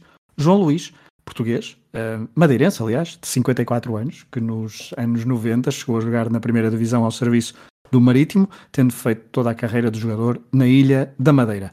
Costuma dizer-se que é possível encontrar um português em qualquer canto do mundo e no Interrail era difícil evitar este tipo de encontros. João Luís, enquanto treinador, depois de passar pelos escalões de formação do Marítimo, ter estado em Angola, na Arábia Saudita e no Bahrein, sempre como adjunto, chegou à Lituânia então em 2016, também para ser adjunto. Em 2019 passou a técnico principal, primeiro do UFC Stumbras um, e depois também chegou a ser técnico interino dos Alguiris. A meia da época de 2020 eh, aceitou o convite do FK Panevesis e levou o clube então ao seu primeiro troféu, a Taça da Lituânia. O adjunto de, de, João Luís é outro madeirense e outro nome que também nós reconhecemos do, dos relevados, Luís Olim. Esta dupla de treinadores portugueses então quer ajudar o clube a chegar ao título e romper a hegemonia do clube da capital. Os Alguiris, mesmo dominando o futebol italiano, italiano, lituano, não têm tido sorte nas competições europeias e a verdade é que nunca um clube lituano conseguiu chegar à fase de grupos da Liga dos Campeões ou mesmo da Liga Europa. Será que teremos uma dupla de madeirenses a conseguir colocar o futebol lituano no mapa? E como quando se junta um português aparecem logo dois ou três, não é à toa que no plantel do clube há também espaço para Rafael Floro, um, lateral algarvio, que passou pelas camadas de formação do Porto e do Sporting, já esteve em Inglaterra e agora tenta a sua sorte na Lituânia aos 27 anos, sonha com brilhar na Europa com este clube lituano. E já em julho de 2021, eh, estejam atentos, na nova Conference League, o FK Panevesis terá uma oportunidade para fazer história para o futebol lituano. Será que os Alguiris jogam os jogos em casa no Vidal e o Espinheiro? não tem as mesmas cores. Não tem as mesmas cores. Não? Ok. Não Pronto, sabes, a Letónia pode ter hum, vários clubes grandes, mas só o ecrã nas era é gigante.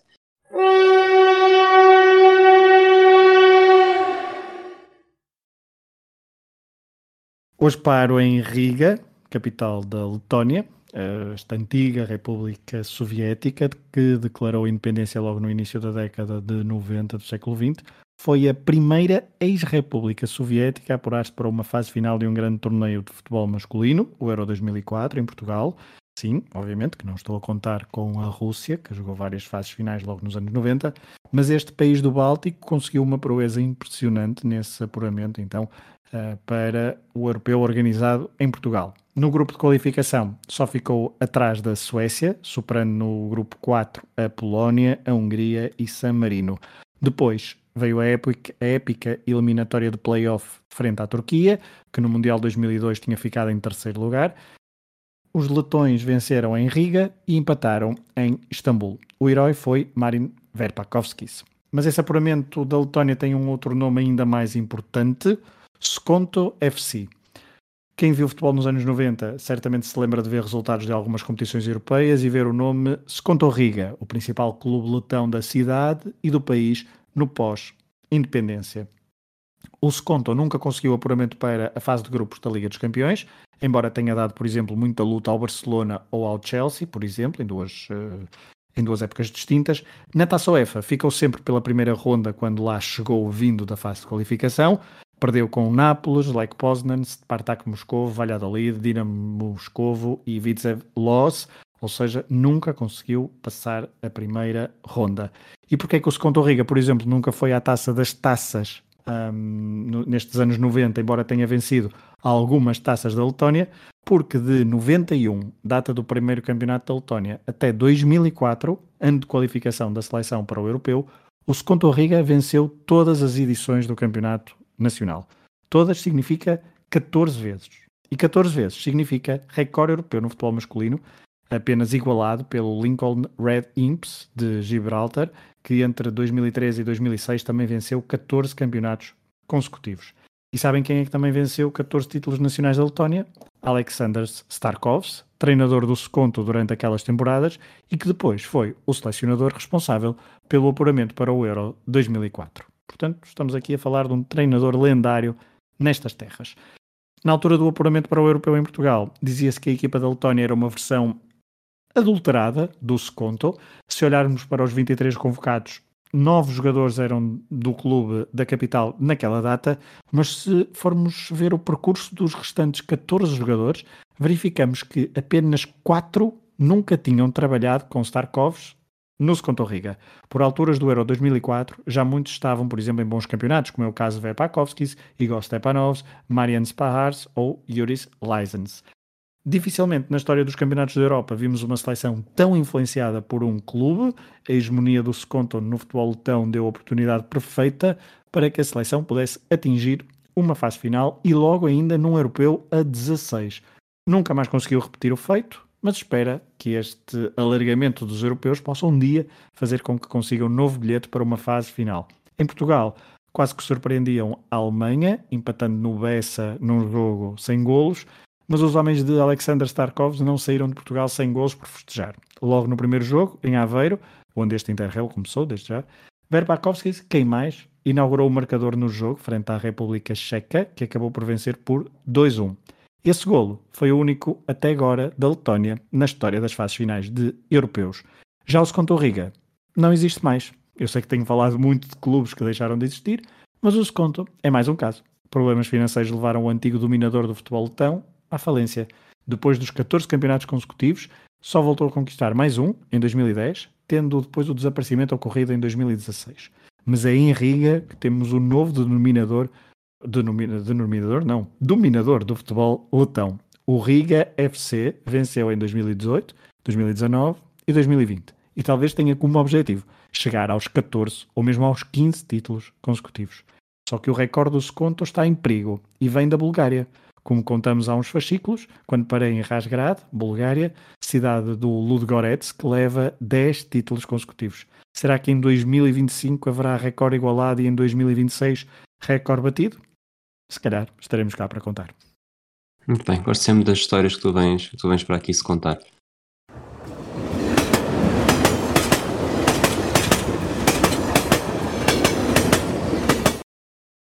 Deixa-me adivinhar, hoje vamos até Montreal. Hum, não, não. Então, depois da, da Lituânia e da Letónia, hoje onde é que vamos? Vamos para Tallinn. Muito bem. Vais falar do Flora? Não. Nem, nem plantas, portanto, nada disso. Do Marte Pum? Não. Vai Não ser. nada daquilo que eu sei da Estónia. Hum, Vou tentar ir por outro caminho. Tem- Temos falado muitas vezes de muitas vitórias e tal. Vamos, vamos ver. Tallinn, capital e cidade mais populosa deste país, que é a Estónia, não é? Que é uma cidade que nem 500 mil habitantes tem. Portanto, estou no norte da Est- da Estónia, mas também estou numa das principais cidades mundiais da tecnologia, onde as startups crescem, dizem, como cogumelos. Mas ainda não inventaram. Foi uma startup para colocar o futebol estónio nas principais provas do futebol europeu. Tallinn tem os dois principais clubes de futebol, o FC Flora, sim, que desde 1991 tem 12 títulos para a mostra, e também o FCI Levadia, que mesmo no, período, no mesmo período, aliás, tem 9 títulos. Desde 2006 que a capital Tallinn alberga sempre o campeão da Meistri Liga, a principal divisão do futebol da Estónia, e foi desta cidade, desta mesma cidade, que tivemos o único representante do futebol estónio, na altura, do futebol soviético, o JK Talina Kalev, que participou no principal campeonato da União Soviética em 1960 e 1961. Mas a cidade não tem apenas histórias vitoriosas para contar. Em Tallinn, na, eh, em, Tallinn, em Riga, aliás, na paragem de ontem, no Interrail, falei de um clube que venceu por 14 vezes consecutivas. Hoje vou à procura de um clube que, numa época da primeira divisão, não conseguiu vencer um único jogo. E é um clube aqui de Tallinn. Chama-se FC Ajax Lasnamai, com trema no último A.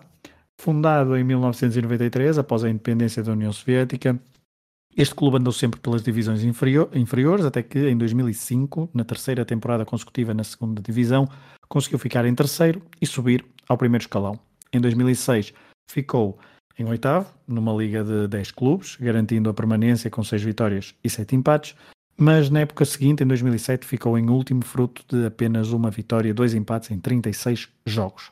Andou mais três temporadas na segunda divisão. Em 2010 voltou a ficar em terceiro, subindo outra vez ao principal escalão. E é aqui em 2011 que se dá a tal temporada quase totalmente imperfeita. 36 jogos, 4 empates e 0 vitórias. 11 golos marcados e 192 golos sofridos. O Flora, campeão nesse ano de 2011, venceu em casa o Ajax Lasnamai por 11-0. E esta nem foi a pior derrota da equipa ao longo da época, porque perderam por 12-0 em casa do Narva Trans. Dos quatro empates, três foram contra a mesma equipa, o Coressare, que ficou em penúltimo com mais 22 pontos que o clube de Tallinn. Depois desta temporada, o Ajax Lasnamai nunca mais regressou ao escalão principal do futebol estónio. Após as tais zero vitórias, desceu para escalões inferiores e por lá permanece. O seu estádio, FC Ajax Stadium, com capacidade para pouco mais de mil pessoas, tem nome, tal como o clube de grande equipa do futebol europeu, mas este Ajax de Tallinn é o oposto do clube de Amsterdã. O feito de 2011 não é inédito no futebol estónio, mas apenas em, mas é inédito sim em clubes da capital. Em 98, o Lele, da cidade de Parnu, também não conseguiu qualquer vitória. Em 2016, foi a vez do Rakvere, da cidade de Tarvas. Isto serve-nos para relembrar que por cada história de um vencedor há sempre um derrotado. Por essa Europa fora, há vários países e clubes que têm missões sempre espinhosas para conseguir dar alegrias aos seus adeptos. Ninguém, de facto, merece estar 36 jogos, uh, todo um campeonato, sem vencer um único, uma única partida. Mas, como diz a canção, joga-se pelo prazer de jogar e até perder. Os homens do Ajax de Tallinn estiveram temporariamente sós no fundo da tabela da primeira divisão do Campeonato Nacional da Estónia, mas se não fosse isso, não estariam a ser recordados num podcast de futebol de um país do outro lado da Europa. Depois tens de fazer mention para eles. Por falares em, falaste em canção, sabes qual é que é o cantor mais popular da Estónia? Não. É o Estónia Carreira. Eu sabia que vinha aí com carreira, mas não, não, não, não consegui pegar jogar nas palavras como tu fazes.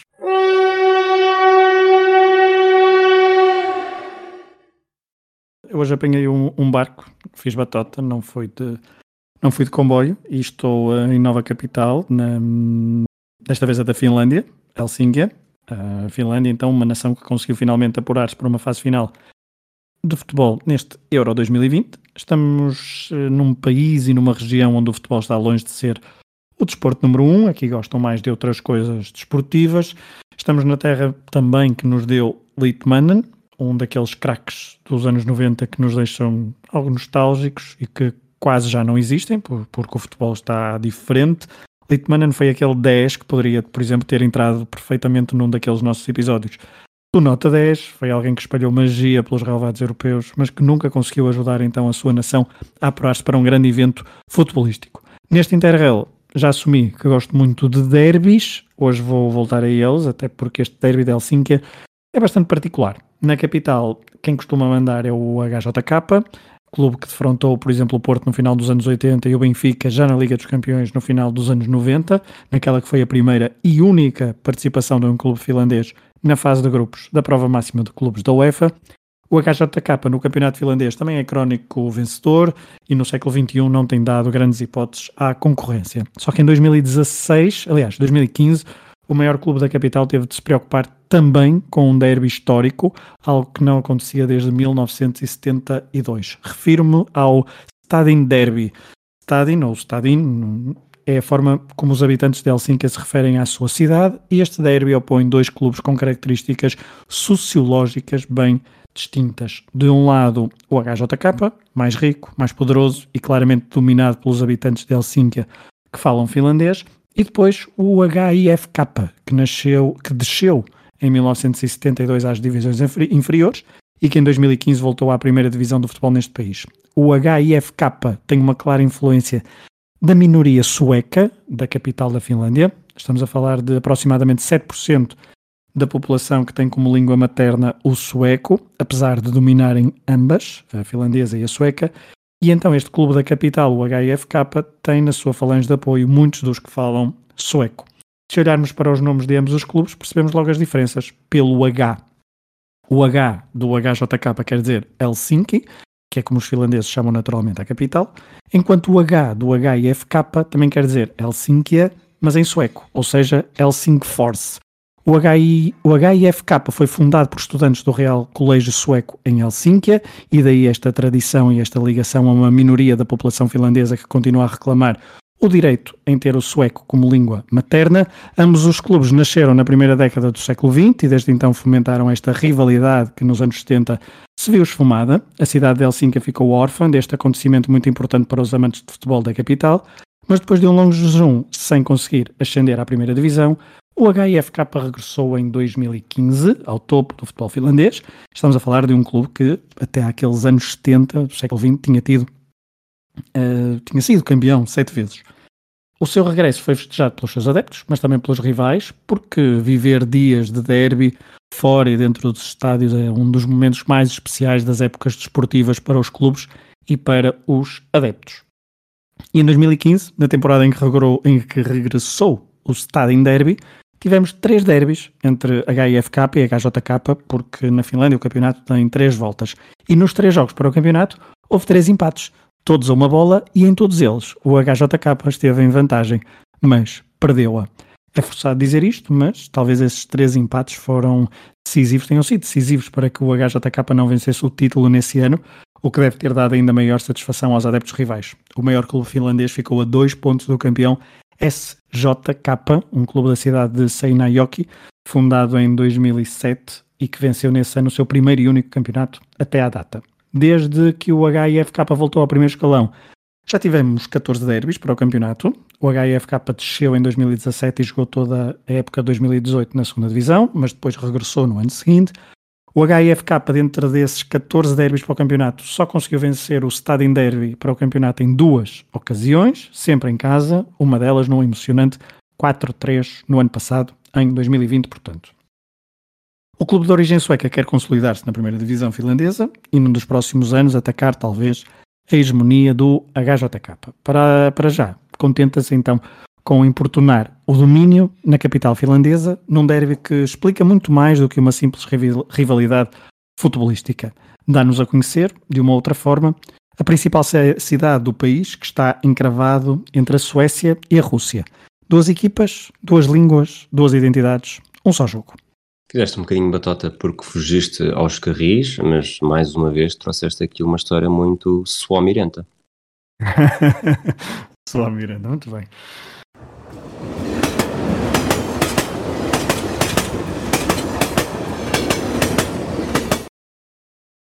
Vais hum. apanhar um avião para onde hoje? Não, não, vou de ferry. Vou de ferry, comboio e ferry. Uh, de Helsínquia para a Suécia porque é a forma mais fácil de, de chegar lá, porque o meu destino é Estocolmo, capital da Já Suécia. Fiz. Já fizeste? Muito bem. Um, eu não, só de forma figurada aqui no, no, na coleção Europa América. Mas pronto, mas eu não quero ficar pelo centro histórico de, de Estocolmo, vou aos arredores da cidade, uh, próximo do Mar Báltico, a um município chamado Tirezo, Tirezo, para falar de futebol feminino. A Suécia é uma das grandes potências europeias e mundiais de futebol praticado por mulheres, venceu o primeiro europeu de sempre em 1984, tendo chegado à final em mais três ocasiões, foi semifinalista em outras quatro. Portanto, em 12 edições, ficou nas quatro melhores seleções por oito vezes. Só a Alemanha e a Noruega podem reivindicar um melhor currículo que a seleção sueca em europeus. Já em mundiais, as suecas foram vice-campeãs em 2003 e ficaram por três vezes em terceiro lugar, a última das quais no último Mundial em 2019. Já a nível de clubes, o futebol sueco também tem a sua força. Na principal competição da UEFA, a Liga dos Campeões, só um clube conseguiu vencer a prova, foi o MEA, em 2013 e 2004, a equipa que chegou à final em mais três ocasiões. Em 2005 foi a vez do Djurgården chegar à final, perdendo para o Potsdam, e o último clube sueco a chegar ao jogo decisivo foi o Tireso FF, clube da cidade, então, da zona onde estou. Em 2014, no estado do Restelo, Lisboa, o Tireso FF jogou a final da Liga dos Campeões frente ao Wolfsburgo, o jogo foi então na capital portuguesa, quando a UEFA promovia a final feminina na mesma cidade onde também se realizava a final masculina. Uns dias antes de, no Estádio da Luz, o Atlético de Madrid perder por 4-1 frente ao Real Madrid, que nessa altura conquistou a sua décima Liga dos Campeões, as jogadoras do Tirreso FF e as do Wolfsburgo protagonizaram um jogo memorável para quem lá esteve. Eu fui um dos felizardos. O jogo teve sete golos, as alemãs venceram por 4-3, mas estiveram a perder por 2-0 e por 3-2, conseguindo dar a volta e revalidando, revalidando o título que tinham conquistado no ano anterior. Mas porquê é que eu trago eu então esta história? Porque este jogo do Tirreso FF foi o último jogo oficial do clube na elite do futebol sueco europeu. Estamos a falar de um clube fundado em 1971, que sempre deu mais destaque ao futebol feminino que ao masculino. Chegou à Primeira Liga Sueca nos anos 90, tendo estado cinco épocas no principal escalão nesta década, conseguindo um sexto lugar como melhor classificação. Depois, no início do século XXI, chegou até ao quarto escalão. Poucos acreditariam nessa altura que seria possível voltar tão cedo ao topo do futebol sueco. Mas em 2005 houve um investidor que injetou dinheiro no clube, trouxe patrocinadores e em 2010 o Terrejo FF estava de regresso à primeira divisão sueca. Nas duas primeiras épocas conseguiu dois quartos lugares e à terceira, na época de 2012, conseguiu o título na Liga Sueca, com os mesmos pontos do Malmo, mas com vantagem quer no confronto direto, quer no goal average. Os principais trunfos do Terrejo FF nessa temporada foram as craques contratadas, à cabeça, a brasileira Marta, uma das melhores jogadoras de todos os tempos. No ataque havia também Verónica Boquete, espanhola, e as jogadoras nacionais do clube não eram de todo desconhecidas. O maior exemplo talvez seja a médio Caroline Seger. O título em 2012 garantiu lugar na edição de 2013-2014 da Liga dos Campeões. Na temporada de 2013, ali pelo meio, o Tirres FF foi segundo classificado, mas o objetivo era brilhar na Europa e para isso voltaram a contratar jogadores de craveira, jogadoras de craveira mundial, como a norte-americana Kristen Press ou a brasileira uh, Thaisa Monteiro, mantendo Marta e Boquete, claro. O percurso na Liga dos Campeões foi quase irrepreensível. Nos 16 avos de final eliminaram o PSG, depois as dinamarquesas do Fortuna e Orring. Nos quartos despacharam um, as austríacas do Neulengbach, tendo vencido por 8-0 num dos jogos, e nas meias finais não deram hipóteses ao Birmingham. Na final, frente ao Wolfsburgo, eram apontadas como as favoritas, pelo percurso e pelas craques que tinham, esta equipa do Tirres era, aliás, apelidada de as Galácticas, pelo talento que as suas jogadoras tinham. Mas esse talento não foi suficiente no jogo do Restelo e também nas finanças do clube. Não é algo que associamos aos suecos e aos nórdicos, mas por lá também existe má gestão, uh, não são só os malandros do sul ou do leste europeu. As jogadoras do Tirres FF entraram em campo no jogo do Restelo, sabendo que seria provavelmente o seu último jogo com as cores amarela e vermelha. A falência estava iminente, havia salários em atraso e as jogadoras já, já procuravam outros clubes. A final foi a 22 de maio e um mês depois a insolvência era oficial. Os seus jogos no Campeonato de 2014 da Liga Sueca foram eliminados, ficando apenas nesse ano civil o registro quase perfeito na Liga dos Campeões. Marta, Boquete, Press, Seger e companhia tiveram de encontrar novos clubes, pois o Tirres FF caiu para escalões amadores à espera de melhores dias. Estamos a falar de um caso onde tiveram mais olhos que barriga, mas também de uma história que quase acabava com o título europeu, não fosse aquele jogo diabólico no estádio do Restelo. Não foi uma despedida em beleza, mas serão poucos os clubes que podem dar-se ao luxo de dizer que o último jogo profissional que jogaram foi a final da Liga dos Campeões. Talvez ainda vamos a tempo de ver o Tirres FF na alta roda do futebol sueco e europeu, quem sabe, se no nosso, no nosso tempo de vida. Pergunto, achas que o Tadej Pogacar era menino para ganhar o Tirres Adriático? hum, acho que sim, da Tirres ali ao, do Báltico ao Adriático, na boa. E até podia é. partir com, com dois dias de atraso.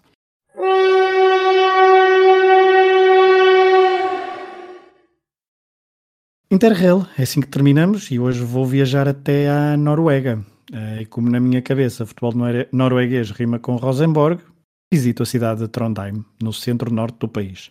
Nos anos 90, esta equipa deu imensas dores de cabeça a muitos e fortes clubes europeus na Liga dos Campeões. A sua primeira presença na nova Liga dos Campeões foi em 95-96, num grupo, num grupo impróprio para os mais nostálgicos dos anos 90. Rosenborg, Blackburn Rovers, Spartak Moscovo e Legia Varsóvia. Aliás, deixem-me só fazer uns segundos de silêncio para imaginarmos este grupo na atualidade. Ok, vamos continuar. Desculpa, eu estava a bater palmas porque hoje em dia bate-se bate palmas nos minutos de silêncio. Ah, não, é horrível. Não sei qual é, é o efeito acústico desta ação, mas uh, peço desculpa se, pronto, se tu silencias se for preciso. Aliás, é melhor silenciar para depois as pessoas percebem que eu tive a bater palmas, mas não têm de levar com o bater palmas. Não, não, fica tudo assim. Vamos continuar então, depois de imaginarmos aquele grupo, e, um, e seguimos para 96-97, onde o Rosenborg, no grupo do Porto, ficou em segundo e ficou em segundo atrás da equipa de António Oliveira e à frente do AC Milan. Na última jornada, os noruegueses foram vencer em San Siro, eliminando a equipa de Arrigo Sacchi, que tinha Maldini, Baresi, Baggio, Boban ou Savicevic. Nos quartos de final, o Rosenborg depois não conseguiu bater a Juventus, mas já ninguém ignorava o talento desta equipa nórdica. De 96 a 2006, só por uma vez não estiveram na fase de grupos da Champions. Era uma equipa crónica dos sorteios e a maioria das equipas não queria viajar até Trondheim por temer o estilo de jogo e o frio norueguês. O Real Madrid, 97-98, o que ganhou a sétima, só perdeu um jogo nessa edição da Champions, precisamente no estádio Lerkendal, por 2-0 num jogo de um grupo que também tinha o Porto e o Olympiacos e onde o Rosenborg ficou em segundo, fez 11 pontos, mas que não foram suficientes para chegar aos quartos de final, porque na altura uh, nem todos os segundos classificados se apuravam para a fase seguinte. Estas presenças na Europa eram o resultado de um domínio avassalador no campeonato norueguês. Por esta altura, o Rosenborg conseguiu 13 ligas consecutivas, mas não se pense que este clube sempre foi um histórico na, na, na, Noruega, só a partir dos anos 90 é que se consolidou com esta força no campeonato local e então um, que o levou depois a triunfar na Europa. O grande responsável por tamanho sucesso talvez seja o treinador que durante anos orientou o clube e que os adeptos do futebol europeu dos anos 90 recordam com algum carinho, Nils Arne Egan, com o seu cabelo branco, boa disposição, é um estilo avobo nasceirão que transformou então o clube de Trondheim. Em 1960 ele era o lateral direito do Rosenborg quando o clube conquistou o seu primeiro grande título, a Taça da Noruega, mesmo estando na segunda divisão.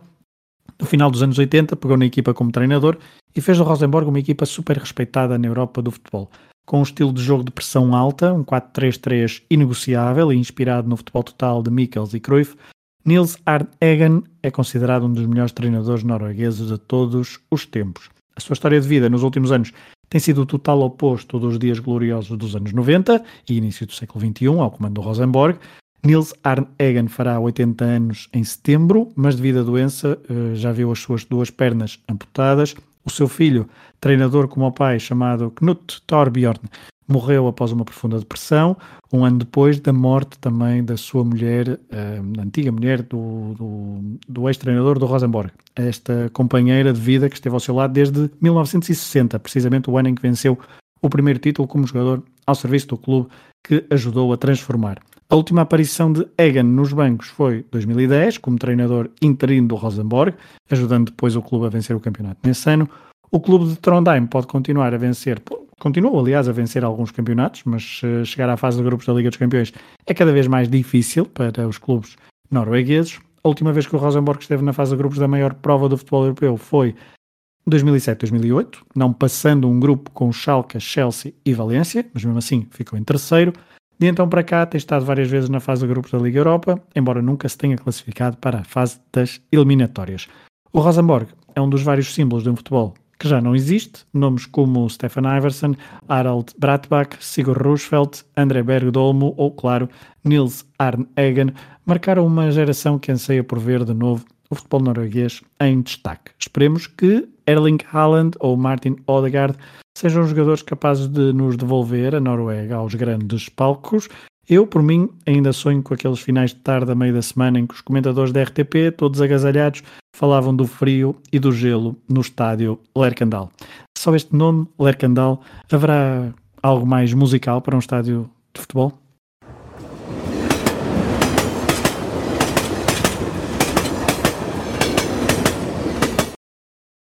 Hoje paro na Dinamarca, a nação que tem surpreendido no Euro 2020, para vos contar a história de uma pequena vingança. Quer dizer, não é bem uma vingança. Bem, já, já explico. Vamos lá ao que interessa. Estou em Brondby, nos arredores de Copenhaga, a sede do clube mais representativo do futebol dinamarquês dos últimos 40 anos. Fundado em 1964, resultado da, resultando da fusão de dois clubes amadores do município de Brondby, o clube amarelo e azul só se estreou na primeira divisão do país em 1982. Lynn Laudrup foi jogador na campanha vitoriosa de 1981 que levou o clube ao escalão máximo. O filho, Michael Laudrup, estreou-se pelo clube no primeiro jogo oficial do Brondby na primeira divisão dinamarquesa em 1982, marcando inclusivamente dois golos. Já Brian Laudrup estreou-se apenas uh, em 1986. Para a consolidação do Brondby no futebol dinamarquês, muito contribuiu o dinheiro da Juventus pelos serviços de Michael Laudrup em 1983 e em 1985 veio o primeiro título, seguindo-se outros até ao início da década de 90. O treinador dessa altura era o tio dos manos Laudrup, Ebbe Skovdal, cunhado de Finn Laudrup. Tudo em família. Tudo em família então em Brondby, zona da classe média dinamarquesa que no final dos anos 80 e no início dos anos 90 esteve também perto de alcançar a glória europeia. Até hoje, só um clube dinamarquês conseguiu chegar às meias finais de uma prova da UEFA. O Brondby, na Taça UEFA de 90-91, esteve a poucos minutos de chegar ao jogo decisivo, ou aos jogos decisivos, porque era a duas mãos. Mas houve um alemão que estragou os planos. Um ano antes da vitória dinamarquesa no Euro 92, o Brondby surpreendeu a Europa nessa campanha europeia. Depois de eliminar o Eintracht Frankfurt, o Ferencváros, o Bayer Leverkusen e o Torpedo Moscovo, o sorteio ditou encontro com a Roma na meia-final. No outro jogo, o Inter derrotou o Sporting de Marinho Pérez.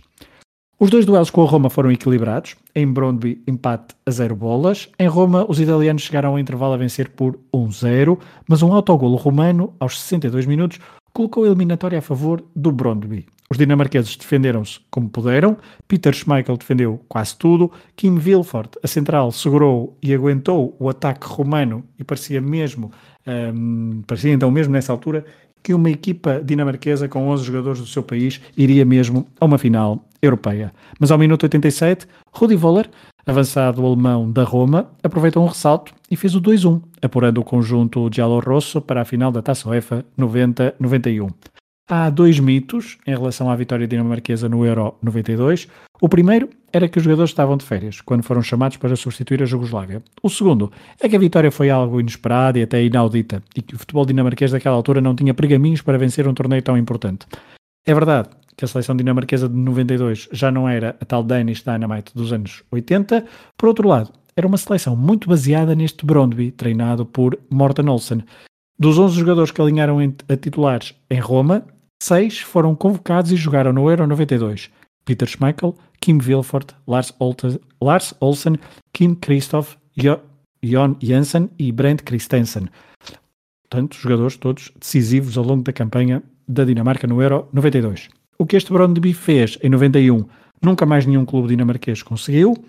O Brondby, aliás, passou depois por um período complicado. Antes do arranque do Euro 2020, o Brondby conseguiu ser campeão nacional, uh, quebrando, portanto, na temporada 2000, 2020, 2021, quebrando um jejum que já durava desde 2005. O último treinador campeão pelo Brondby tinha sido Michael Laudrup.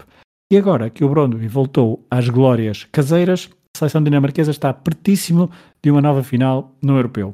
Em 92, Peter Schmeichel e companhia vingaram-se daquele remate alemão perto do final do jogo no Olímpico de Roma. Rudi Voller lesionou-se no primeiro jogo do Euro 92 e não pôde participar mais no torneio.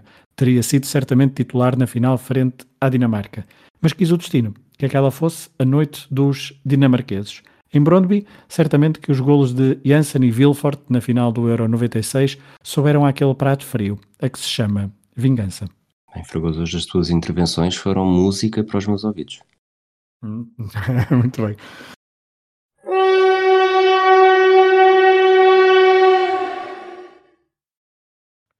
Um, Interrail. Hoje vou para Hamburgo. Uh, faço ali uma travessia e uh, entro um bocadinho de ferry, o comboio entra no ferry, uh, o que foi, quando eu fiz por acaso, uh, foi bastante surreal, porque eu não estava, na, não, não, não, estava à espera, mas também estava com muito sono e quando acordei estava, no, estava num barco, não estava, não estava à espera, mas enfim. Saio da Dinamarca e entro então na Alemanha pela cidade de Hamburgo, onde decido então parar umas horas e contar este, esta aventura no Interrail neste fascículo de hoje. Hamburgo é uma cidade de futebol, podemos dizer, em 1974 foi palco do jogo mais icónico do Mundial Alemão, aquele que opôs a RFA e a RDA na última jornada da primeira fase de grupos, com vitória para os homens do leste, para surpresa de muitos. Hamburgo é também a cidade do HSV, o Hamburgo, como também mais comumente conhecemos, que é o maior clube da cidade, campeão europeu em 1983, na final de Atenas contra a Juventus de Trapattoni, Platini ou Boniek, o Hamburgo também já tinha sido finalista da Taça dos Campeões Europeus em 1980, mas na altura perdeu no Bernabéu frente ao Nottingham Forest. Foi, aliás, durante este período que a cidade de Hamburgo recebeu o título da Bundesliga por três vezes, em 79, 82 e 83, sempre pelo HSV e das duas últimas vezes, inclusivamente orientado por Ernest Appel.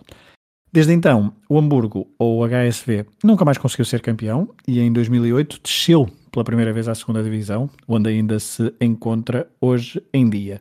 E é no segundo escalão do futebol alemão que temos direito ao derby da cidade. Não venho hoje aqui falar de derbys, mas sim apenas de um clube. O grande rival do HSV na cidade de Hamburgo é o St. Pauli, um clube pirata que rema contra a maré desde há muitos anos. Ir ao Miller Thor Stadium é ir a um espaço contra a natura no futebol contemporâneo. Por aqui luta-se contra a homofobia, contra o fascismo, contra o racismo. Durante a primeira década do século XXI, o presidente do clube era um homossexual assumido. O clube já chegou a expulsar adeptos que emitissem opiniões xenófobas, racistas ou homofóbicas. E nos últimos anos, com a Alemanha a receber um número muito elevado de refugiados, o São Paulo foi um dos que, eh, no mundo do futebol, eh, mais se solidarizaram, solidarizaram com a dignidade destas pessoas que fugiam de condições miseráveis nos seus países de origem. O clube está completamente enraizado no bairro com o mesmo nome, Saint Pauli. Hamburgo é uma cidade portuária e Saint Pauli sempre foi uma zona histórica de convívio de estivadores, marinheiros e outras profissões que procuravam os famosos bordéis. O que se passa no bairro é refletido no estádio e os membros do clube não ignoram de todo os acontecimentos fora de portas. A cultura popular é enaltecida e ao longo dos anos são vários os momentos em que, em que os adeptos se uniram para salvar as finanças do clube, seja através de revistas, roupa ou outras ações com o objetivo de dotar o clube das melhores condições possíveis. O clube estreou-se na Bundesliga 70, na época de 77-78, mas apenas com seis vitórias e seis empates que não foram então suficientes para assegurar a permanência. No final dos anos 80, o São Paulo voltou à Bundesliga, esteve no principal escalão do futebol alemão por três épocas consecutivas, entre 88 e 91, Nessa altura, os dirigentes do clube tentaram expandir o estádio e criar uma cidade desportiva, vamos chamar moderna. Os adeptos do clube não gostaram de ver um investimento que, segundo eles, iria descaracterizar toda a essência do clube e do bairro. Mobilizaram-se e impediram a construção de algo que até uma zona comercial estava incluía, estava planeada. Ou seja, era hum, aquela típico aproveitar o futebol como âncora para mudar um bairro de uma cidade. O São Paulo teve ainda mais quatro presenças na Bundesliga, mas desde 2011 que vive no meio da tabela da segunda divisão, agora com o convívio do HSV. Numa altura em que a UEFA tem dificuldades em perceber o que é político, ou melhor, dificuldade em distinguir o que é dignidade ou falta dela, numa altura em que o futebol se uniformiza à escala mundial, ainda há instituições que tentam remar contra a maré. O São Paulo e os seus adeptos têm a fama serem muito esquerdistas, mas ideologias à parte, os seus principais motos são, digo eu, os certos. A luta pela dignidade de cada pessoa, de cada ser humano e lutar pelo seu clube contra todo tipo de negócios uh, duvidosos. Pode parecer que está na moda em 2021, mas o São Paulo já o faz há décadas. Último pormenor, o primeiro derby entre o São Paulo e o HSV na Bundesliga resultou em vitória pirata em setembro de 1977 no Volkspark Stadium. Uma vitória inédita até hoje no principal escalão. Nunca mais o HSV foi surpreendido pelos rivais da cidade. Mas certamente que os adeptos do São Paulo não se importarão muito com estes registros. Neste bairro e neste clube, outros valores mais altos se levantam.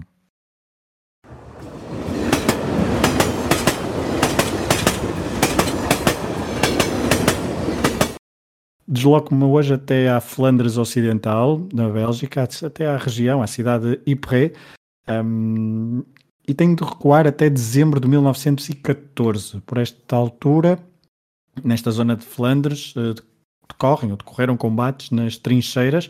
A Primeira Guerra Mundial acabara de eclodir e os confrontos estão ainda, nesta altura, numa fase bastante violenta. Toda a gente, de ambos os lados das barricadas, pensava que a guerra seria rápida, ainda longe de saberem que, que não seria, de todo, por altura, do primeiro Natal, fora de casa, um, em que se dá então a famosa e lendária Trégua de Natal, dezembro de 1914. Este episódio da Trégua de Natal é de veras um, romantizado, serve várias narrativas, mas num tempo onde o futebol ainda estava muito longe do que aquilo que viria a ser, o que parece certo é que houve bolas, houve convívio entre soldados de ambos os lados da guerra. Duas semanas antes do Natal houve um pedido oficial de tréguas natalícias endereçado por carta pelo Papa Bento XV aos diversos governos envolvidos, mas que foi totalmente ignorado. E, no entanto, por algumas horas, nestas frentes ocidentais da guerra, a trégua foi possível e espontânea. Houve trégua, houve bola e, diz a lenda, até houve uma vitória alemã por 3-2. Mas lá está, aqui entramos no domínio da mitologia e do que não se pode comprovar oficialmente. 100 mil é o número estimado de soldados que terão feito esta trégua por altura do Natal, juntamente com, com conjuntamente com também cantaram canções natalícias pelo meio e quem sabe um, várias bolas de futebol.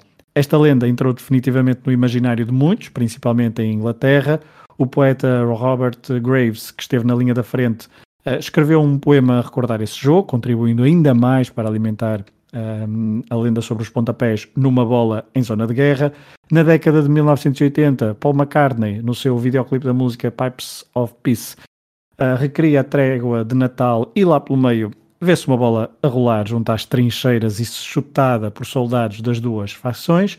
Ao longo das últimas décadas, são vários os momentos em que o futebol e a guerra se misturam. Aqui, em 1914, não sabemos os detalhes históricos, até porque consta que as altas patentes militares começaram a rastrear o correio dos seus soldados e nas cartas que estes escreviam para casa, se havia alguma menção a confraternizações com o inimigo, essas cartas eram eliminadas. Os jogos de futebol, ainda que caóticos e anárquicos, foram uma das partes de uma trégua que durante pouco tempo, um, que durou aliás pouco tempo e que não ajudou em nada ao fim da guerra, que se prolongou essa, esta guerra por mais de três anos após este Natal de 1914 em Ypres, os soldados que nos meses anteriores viram a morte de perto pela primeira vez puderam, através do poder de uma bola no pé, esquecer alguns demónios que começavam a entrar nas suas cabeças.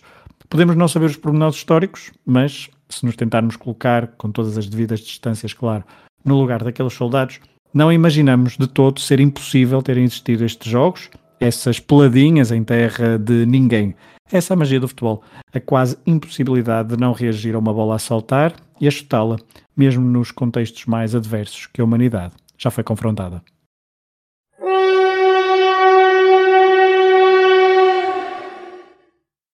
Bordeus, porque estou a caminho, estamos a caminho geograficamente de casa, eh, a segunda paragem em França neste Interrail, paro em Bordeus, um, não é pelo vinho, quer dizer, não é só pelo vinho, que se calhar se, que paro aqui. Hoje quero-vos contar então uma história que envolve o maior clube local, o Girondinos, ou Girondin de Bordeaux, e uma competição que alimentou muitos sonhos de verão. Se eu disser a palavra Intertoto, creio que as memórias dos nossos ouvintes irão para vários sítios bem esquisitos. Uh, Rui, se eu disser Intertoto, a tua memória vai logo para. Peço desculpa, mas a primeira coisa vai para JJ, mas já lá vou, já lá vou. provavelmente será o da Amadora. Hum, ok, mas já lá vou a JJ. A Intertoto, como nós conhecemos nos anos 90, não é bem a competição idealizada nos anos 60, fora do âmbito da UEFA, por dois homens principalmente, Ernest Tornen, eh, vice-presidente da FIFA, e Karl Rappen, ex-selecionador suíço, criaram a International Football Cup, um nome muito é, insonso, como um torneio de verão para clubes do centro da Europa que não, não se tinham classificado para as provas da UEFA. Durante vários anos a prova teve algum sucesso, servia principalmente como pré-época e tinha alguma adesão no centro da Europa. Até que a UEFA percebeu o sucesso da prova e, pela primeira vez sobre a sua alçada, em 1995, a prova passou a UEFA Intertoto Cup. Na primeira edição, a UEFA dava duas vagas na taça UEFA, uh, mas logo a partir depois deste, da edição seguinte, já explico porquê, o, organiza, o organizador passou a dar três vagas, aumentando depois ao longo dos anos sucessivamente o número então de vagas. Os formatos da, o formato da Intertoto foi mudando ao longo dos, dos anos, até ao ano de 2008, a última vez que a Intertoto se disputou, foi Platini quem decidiu acabar com, com ela. Para a história, até podemos dizer, lá está, que o futebol português está ligado a esta prova. Sporting Clube de Braga, orientado por Jorge Jesus, foi o último vencedor da Intertoto. No verão de 2008, houve 11 equipas que garantiram vaga na Taça UEFA. O Braga foi uma delas e foi quem chegou mais longe depois na prova. Ou seja, o vencedor da Intertoto foi um clube, o último vencedor da Intertoto foi um clube português, algo inédito para o nosso futebol nesta competição. Mas a minha paragem em Bordeus é precisamente para falar da primeira Intertoto organizada pela UEFA e não da última. Em 95, 60 equipas começaram as suas épocas mais cedo em busca de um lugar na Taça UEFA. Esta prova era quase como uma prova de sonho para os humildes, embora depois Juventus, PSG, Valência, Werder Bremen ou Marselha um, vencedores de algumas edições da Intertoto, não possam ser então considerados clubes propriamente humildes. Desde que a UEFA começou a organizar a competição, a grande maioria das vagas, um, se quiserem vencedores desta, desta, desta competição, a maioria foi para clubes, um, foi de clubes dos principais campeonatos europeus. E o que se passou então na edição de 1995? 60 equipas, divididas por 12 grupos de 5 cada, cada grupo, não havia duas voltas, só uma, cada equipa fazia quatro jogos e apenas os líderes de cada grupo e os quatro melhores classificados, segundos classificados, se apuravam para os oitavos de final. Nesta edição de 1995, a União de Leiria foi o representante português, ficando no grupo conquistado pelo Eren Vin. A equipa do Lis ficou em segundo, à frente de Natsved da Dinamarca, Bekeskaba da Hungria e dos, dos galeses do Ton Pentre a equipa, um grupo fortíssimo. A equipa portuguesa até foi a única que não perdeu, mas dois empates não ajudaram às contas da equipa da cidade do Lis. Mas vamos lá aos girondinos de Bordeus. Em 94 95 o Bordeus ficou em sétimo na Liga Francesa, numa época em que Tony inclusivamente chegou a ser treinador durante alguns meses. Por isso, tentou a sua sorte na Intertoto, com Zidane no plantel como grande estrela emergente. O Bordeus começou a campanha na Intertoto vencendo os suecos do Norrköping, os irlandeses do Bohemians e os dinamarqueses do Odense. No último jogo da fase de grupos, empataram em Helsínquia com o HJK. Depois, nos oitavos, despacharam o Eintracht Frankfurt por 3-0. Aqui entramos na fase das eliminatórias a uma mão.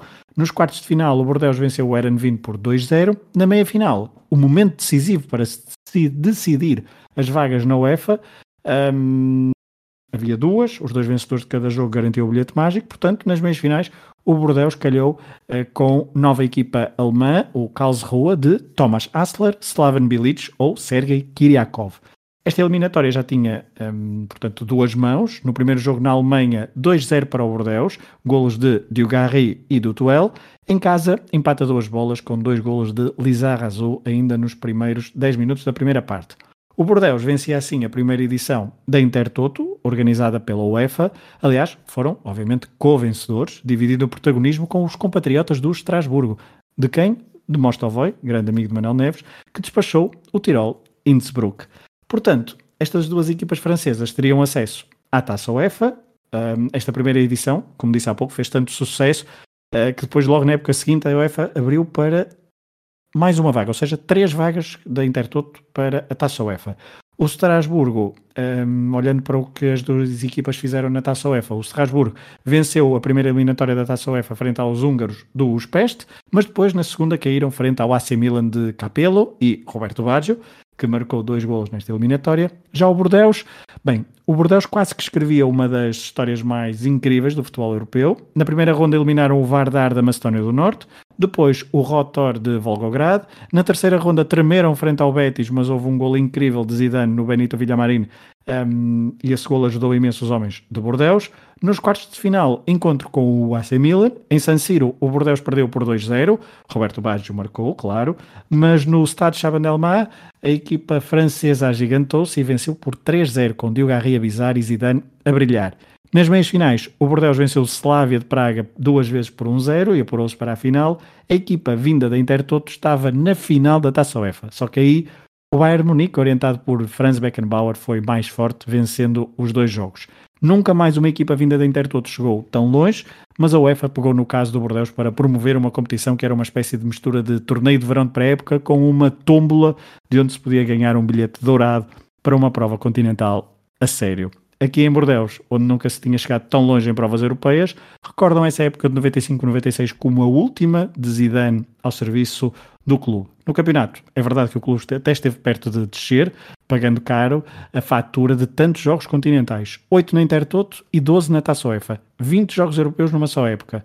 Hoje em dia, já não há Intertoto e os verões futebolísticos são preenchidos com intensas e inúmeras eliminatórias de qualificação entre clubes de países periféricos desesperados por chegar o mais longe possível. O futebol não é um desporto de verão, falando para os clubes, claro, mas a Intertoto era o mais próximo que um troféu esteve de um título de uma obra de Shakespeare.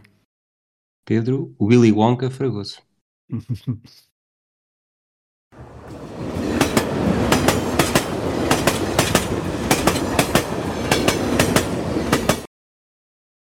Estou quase a chegar a casa, uh, decido fazer ainda duas coisas, portanto, parar em Espanha e entrar em Portugal pela Galiza. Uh, quando era criança, nos anos 90, a Liga Espanhola foi a primeira liga estrangeira a maravilhar-me, seja pelos jogos na TV portuguesa ou pelos resumos da TV Galícia, ao domingo, naquela parabólica manhosa em casa dos avós. A Liga Espanhola tinha Barcelona, Real e Atlético Madrid, mas também tinha Extremadura, Betis, Hércules ou, claro, os clubes da Galiza, o Deportivo de La Coruña, o Celta de Vigo e até o Compostela. As palavras Riazor ou Balaídos ecoam na minha cabeça e recordam-me tardes felizes num sítio onde já não posso ir. Os anos 90 foram gloriosos para ver o futebol galego, mas não foram os únicos. Na década de 60, durante algumas temporadas, ir à Galiza e a uma determinada terra era sinónimo de dureza e dificuldades para os rivais. Por isso, esta paragem hoje é em Pontevedra, o clube da cidade, o Pontevedra Clube de Futebol, recebeu os grandes nomes do futebol espanhol nos anos 60 no seu estádio, o Municipal Passarón. Em 1957 andava pelos escalões regionais. Em 1960 estreou-se na segunda Divisão Nacional, onde esteve três épocas. Em 63-64, depois de vencer na época anterior o segundo escalão, estreou-se na Primeira Liga Espanhola, não conseguindo, no entanto, a manutenção. Depois de mais um ano na segunda, voltou ao principal escalão e de 65 a 1970 esteve cinco épocas consecutivas na principal divisão do futebol espanhol. Nesta década, Celta e Depor estavam longe de serem equipas consolidadas no topo do futebol uh, espanhol e andavam sempre a subir e a descer, por isso Pontevedra, uma cidade com um pouco mais de 40 mil habitantes nos anos 60, foi a capital do futebol galego nas temporadas de 65-66, 66-67, 67-68 e 68-69, o Pontevedra fez 60 jogos em casa e apenas perdeu 6. As suas performances na Galícia, na Galiza eram diabólicas e nos campos de terra batida poucos eram os que conseguiam sacar pontos. Em 67-68, inclusivamente, não perdeu uma única vez em casa. Para contrastar, somou 11 derrotas forasteiras e apenas uma vitória. Por três vezes, o clube galego ficou no top 10 da Liga Espanhola. Era, claramente, um osso duro de roer. Aliás, um grupo de adeptos do clube começou e criou uma espécie de símbolo gráfico desenhando um osso um, com a máxima Ai que roelo. entre 1967 e 1969, o treinador do Pontevedra foi Héctor Real, um ex-jogador do Real Madrid, argentino, e que conquistou as cinco taças dos campeões europeus. Com ele ao comando, só o Elche e o Barcelona conseguiram vencer no Municipal Passarón e até o Real Madrid lá perdeu por 3-0. Na quinta época consecutiva do Pontevedra na Liga Espanhola, o clube perdeu o gás e desceu para nunca mais voltar à Primeira Liga Espanhola, mas se forem a esta cidade, capital de província espanhola e pouco, a pouco mais de 50 km da fronteira portuguesa, se entrarem então num bar de tapas para comer uns camarões ao alho ou uns mexilhões e se puserem à conversa com habitantes locais que tenham vivido as glórias do clube dos anos 60, digam os seguintes nomes e verão olhos a brilhar. Cobo, Ascoeta, Batalha, Cholo, Calerra, Valerro, Fuertes, Esperança, Cerezuela, Neme e Odriozola. Pontevedra Clube de Futebol, uma equipa lendária do futebol galego e espanhol dos anos 60.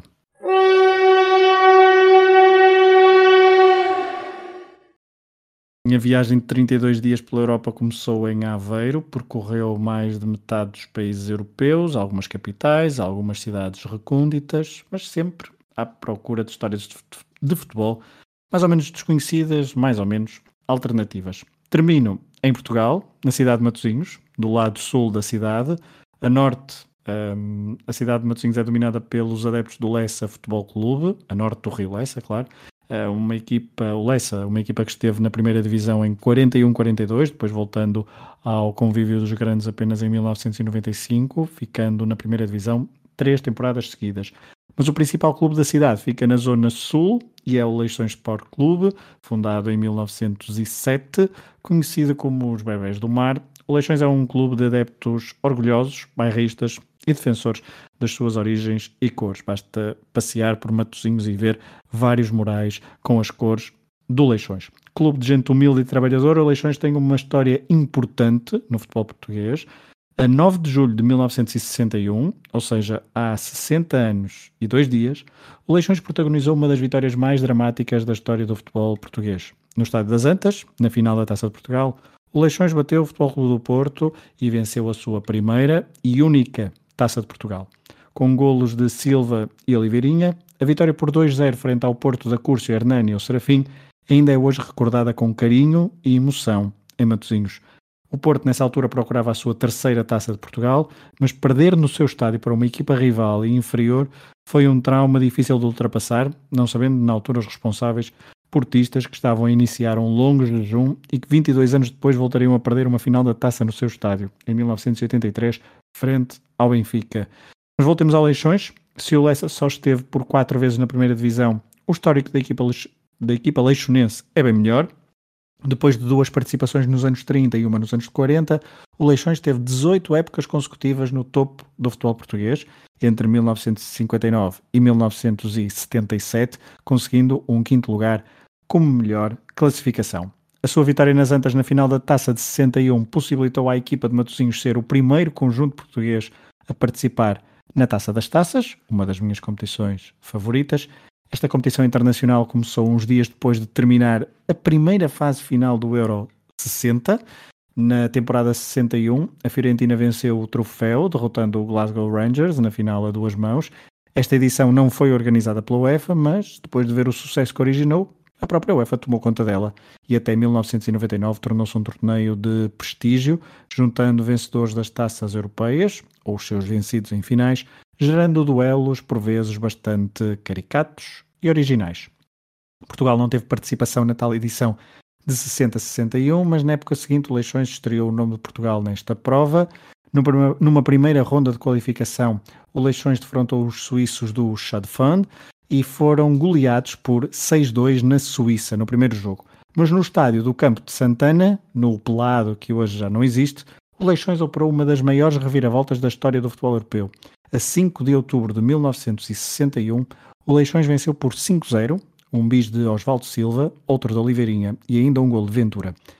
Foi a primeira equipa portuguesa a operar uma reviravolta numa eliminatória europeia e, na história das competições europeias, uma de cinco equipas a reverter um resultado negativo de quatro golos na primeira mão até hoje. O Leixões está na companhia de Barcelona, Partizan, Real Madrid e Zenit São Petersburgo. Depois desta extraordinária reviravolta, o Leixões ainda ultrapassou os romenos do Progresso mas nos quartos, frente ao Carlos Siena, a equipa de Matosinhos até empatou na RDA, mas depois em casa perdeu por 3-1. Foi assim que as equipas portuguesas se estrearam nesta competição, na Taça das Taças. Em 1964, após repetição da final em Antuérpia, o Sporting venceu o MTK com o célebre gol de Moraes, o cantinho de Moraes. Nunca mais nenhuma equipa portuguesa conseguiu vencer esta prova e só por uma vez esteve na final, foi o Porto em 1984, na final de Basileia, perdida para a Juventus. O último representante na Taça das Taças, eh, representante português, foi o Sporting Clube de Braga, em 1988, na época de 98-99, depois de ter perdido a final no Jamor para o Porto, um, que se tinha acabado de sagrar tetra pela primeira vez, o Braga venceu na primeira ronda o Liepaia da Letónia e depois sucumbiu frente ao Lokomotiv de Moscovo. O último gol de uma equipa portuguesa marcado na Taça das Taças foi de Caroglan, em novembro de 98, no estádio 1 de Maio. A última Taça das Taças, que, diga-se, foi conquistada pela Lazio de Eriksen, Mancini, Couto ou Conceição, numa final em Birmingham contra o Mallorca de Hector Cooper. O Barcelona foi a equipa que mais títulos conquistou, quatro, o último dos quais em 97, com Robson, Ronaldo, Bahia, Couto, Figo ou Mourinho. Dinamo de Kiev, AC Milan, Chelsea, Juventus, Ajax, Manchester United, Arsenal, Bayern Munique ou Atlético Madrid são alguns dos notáveis clubes que já venceram a prova que já não existe e da qual muitos têm saudades. O Real Madrid, que esteve em duas finais, nunca conseguiu ganhar este título, o único que falta ao gigante espanhol no seu currículo. O Leixões também não conseguiu uh, ganhar, é verdade, mas passam então 60 anos de uma vitória épica nas Antas que possibilitou ao Clube de Matosinhos escrever o seu nome na história do futebol europeu.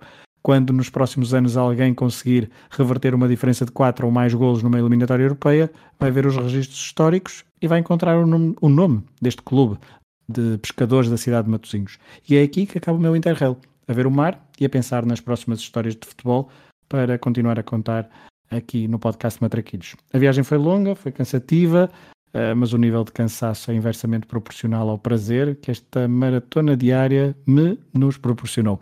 Obrigado ao Rui Claro pela companhia, pela ajuda. Obrigado também aos nossos ouvintes por nos ouvirem de forma regular e dedicada, fazendo destas semanas, claro, as melhores dos podcasts do universo do hemisfério desportivo.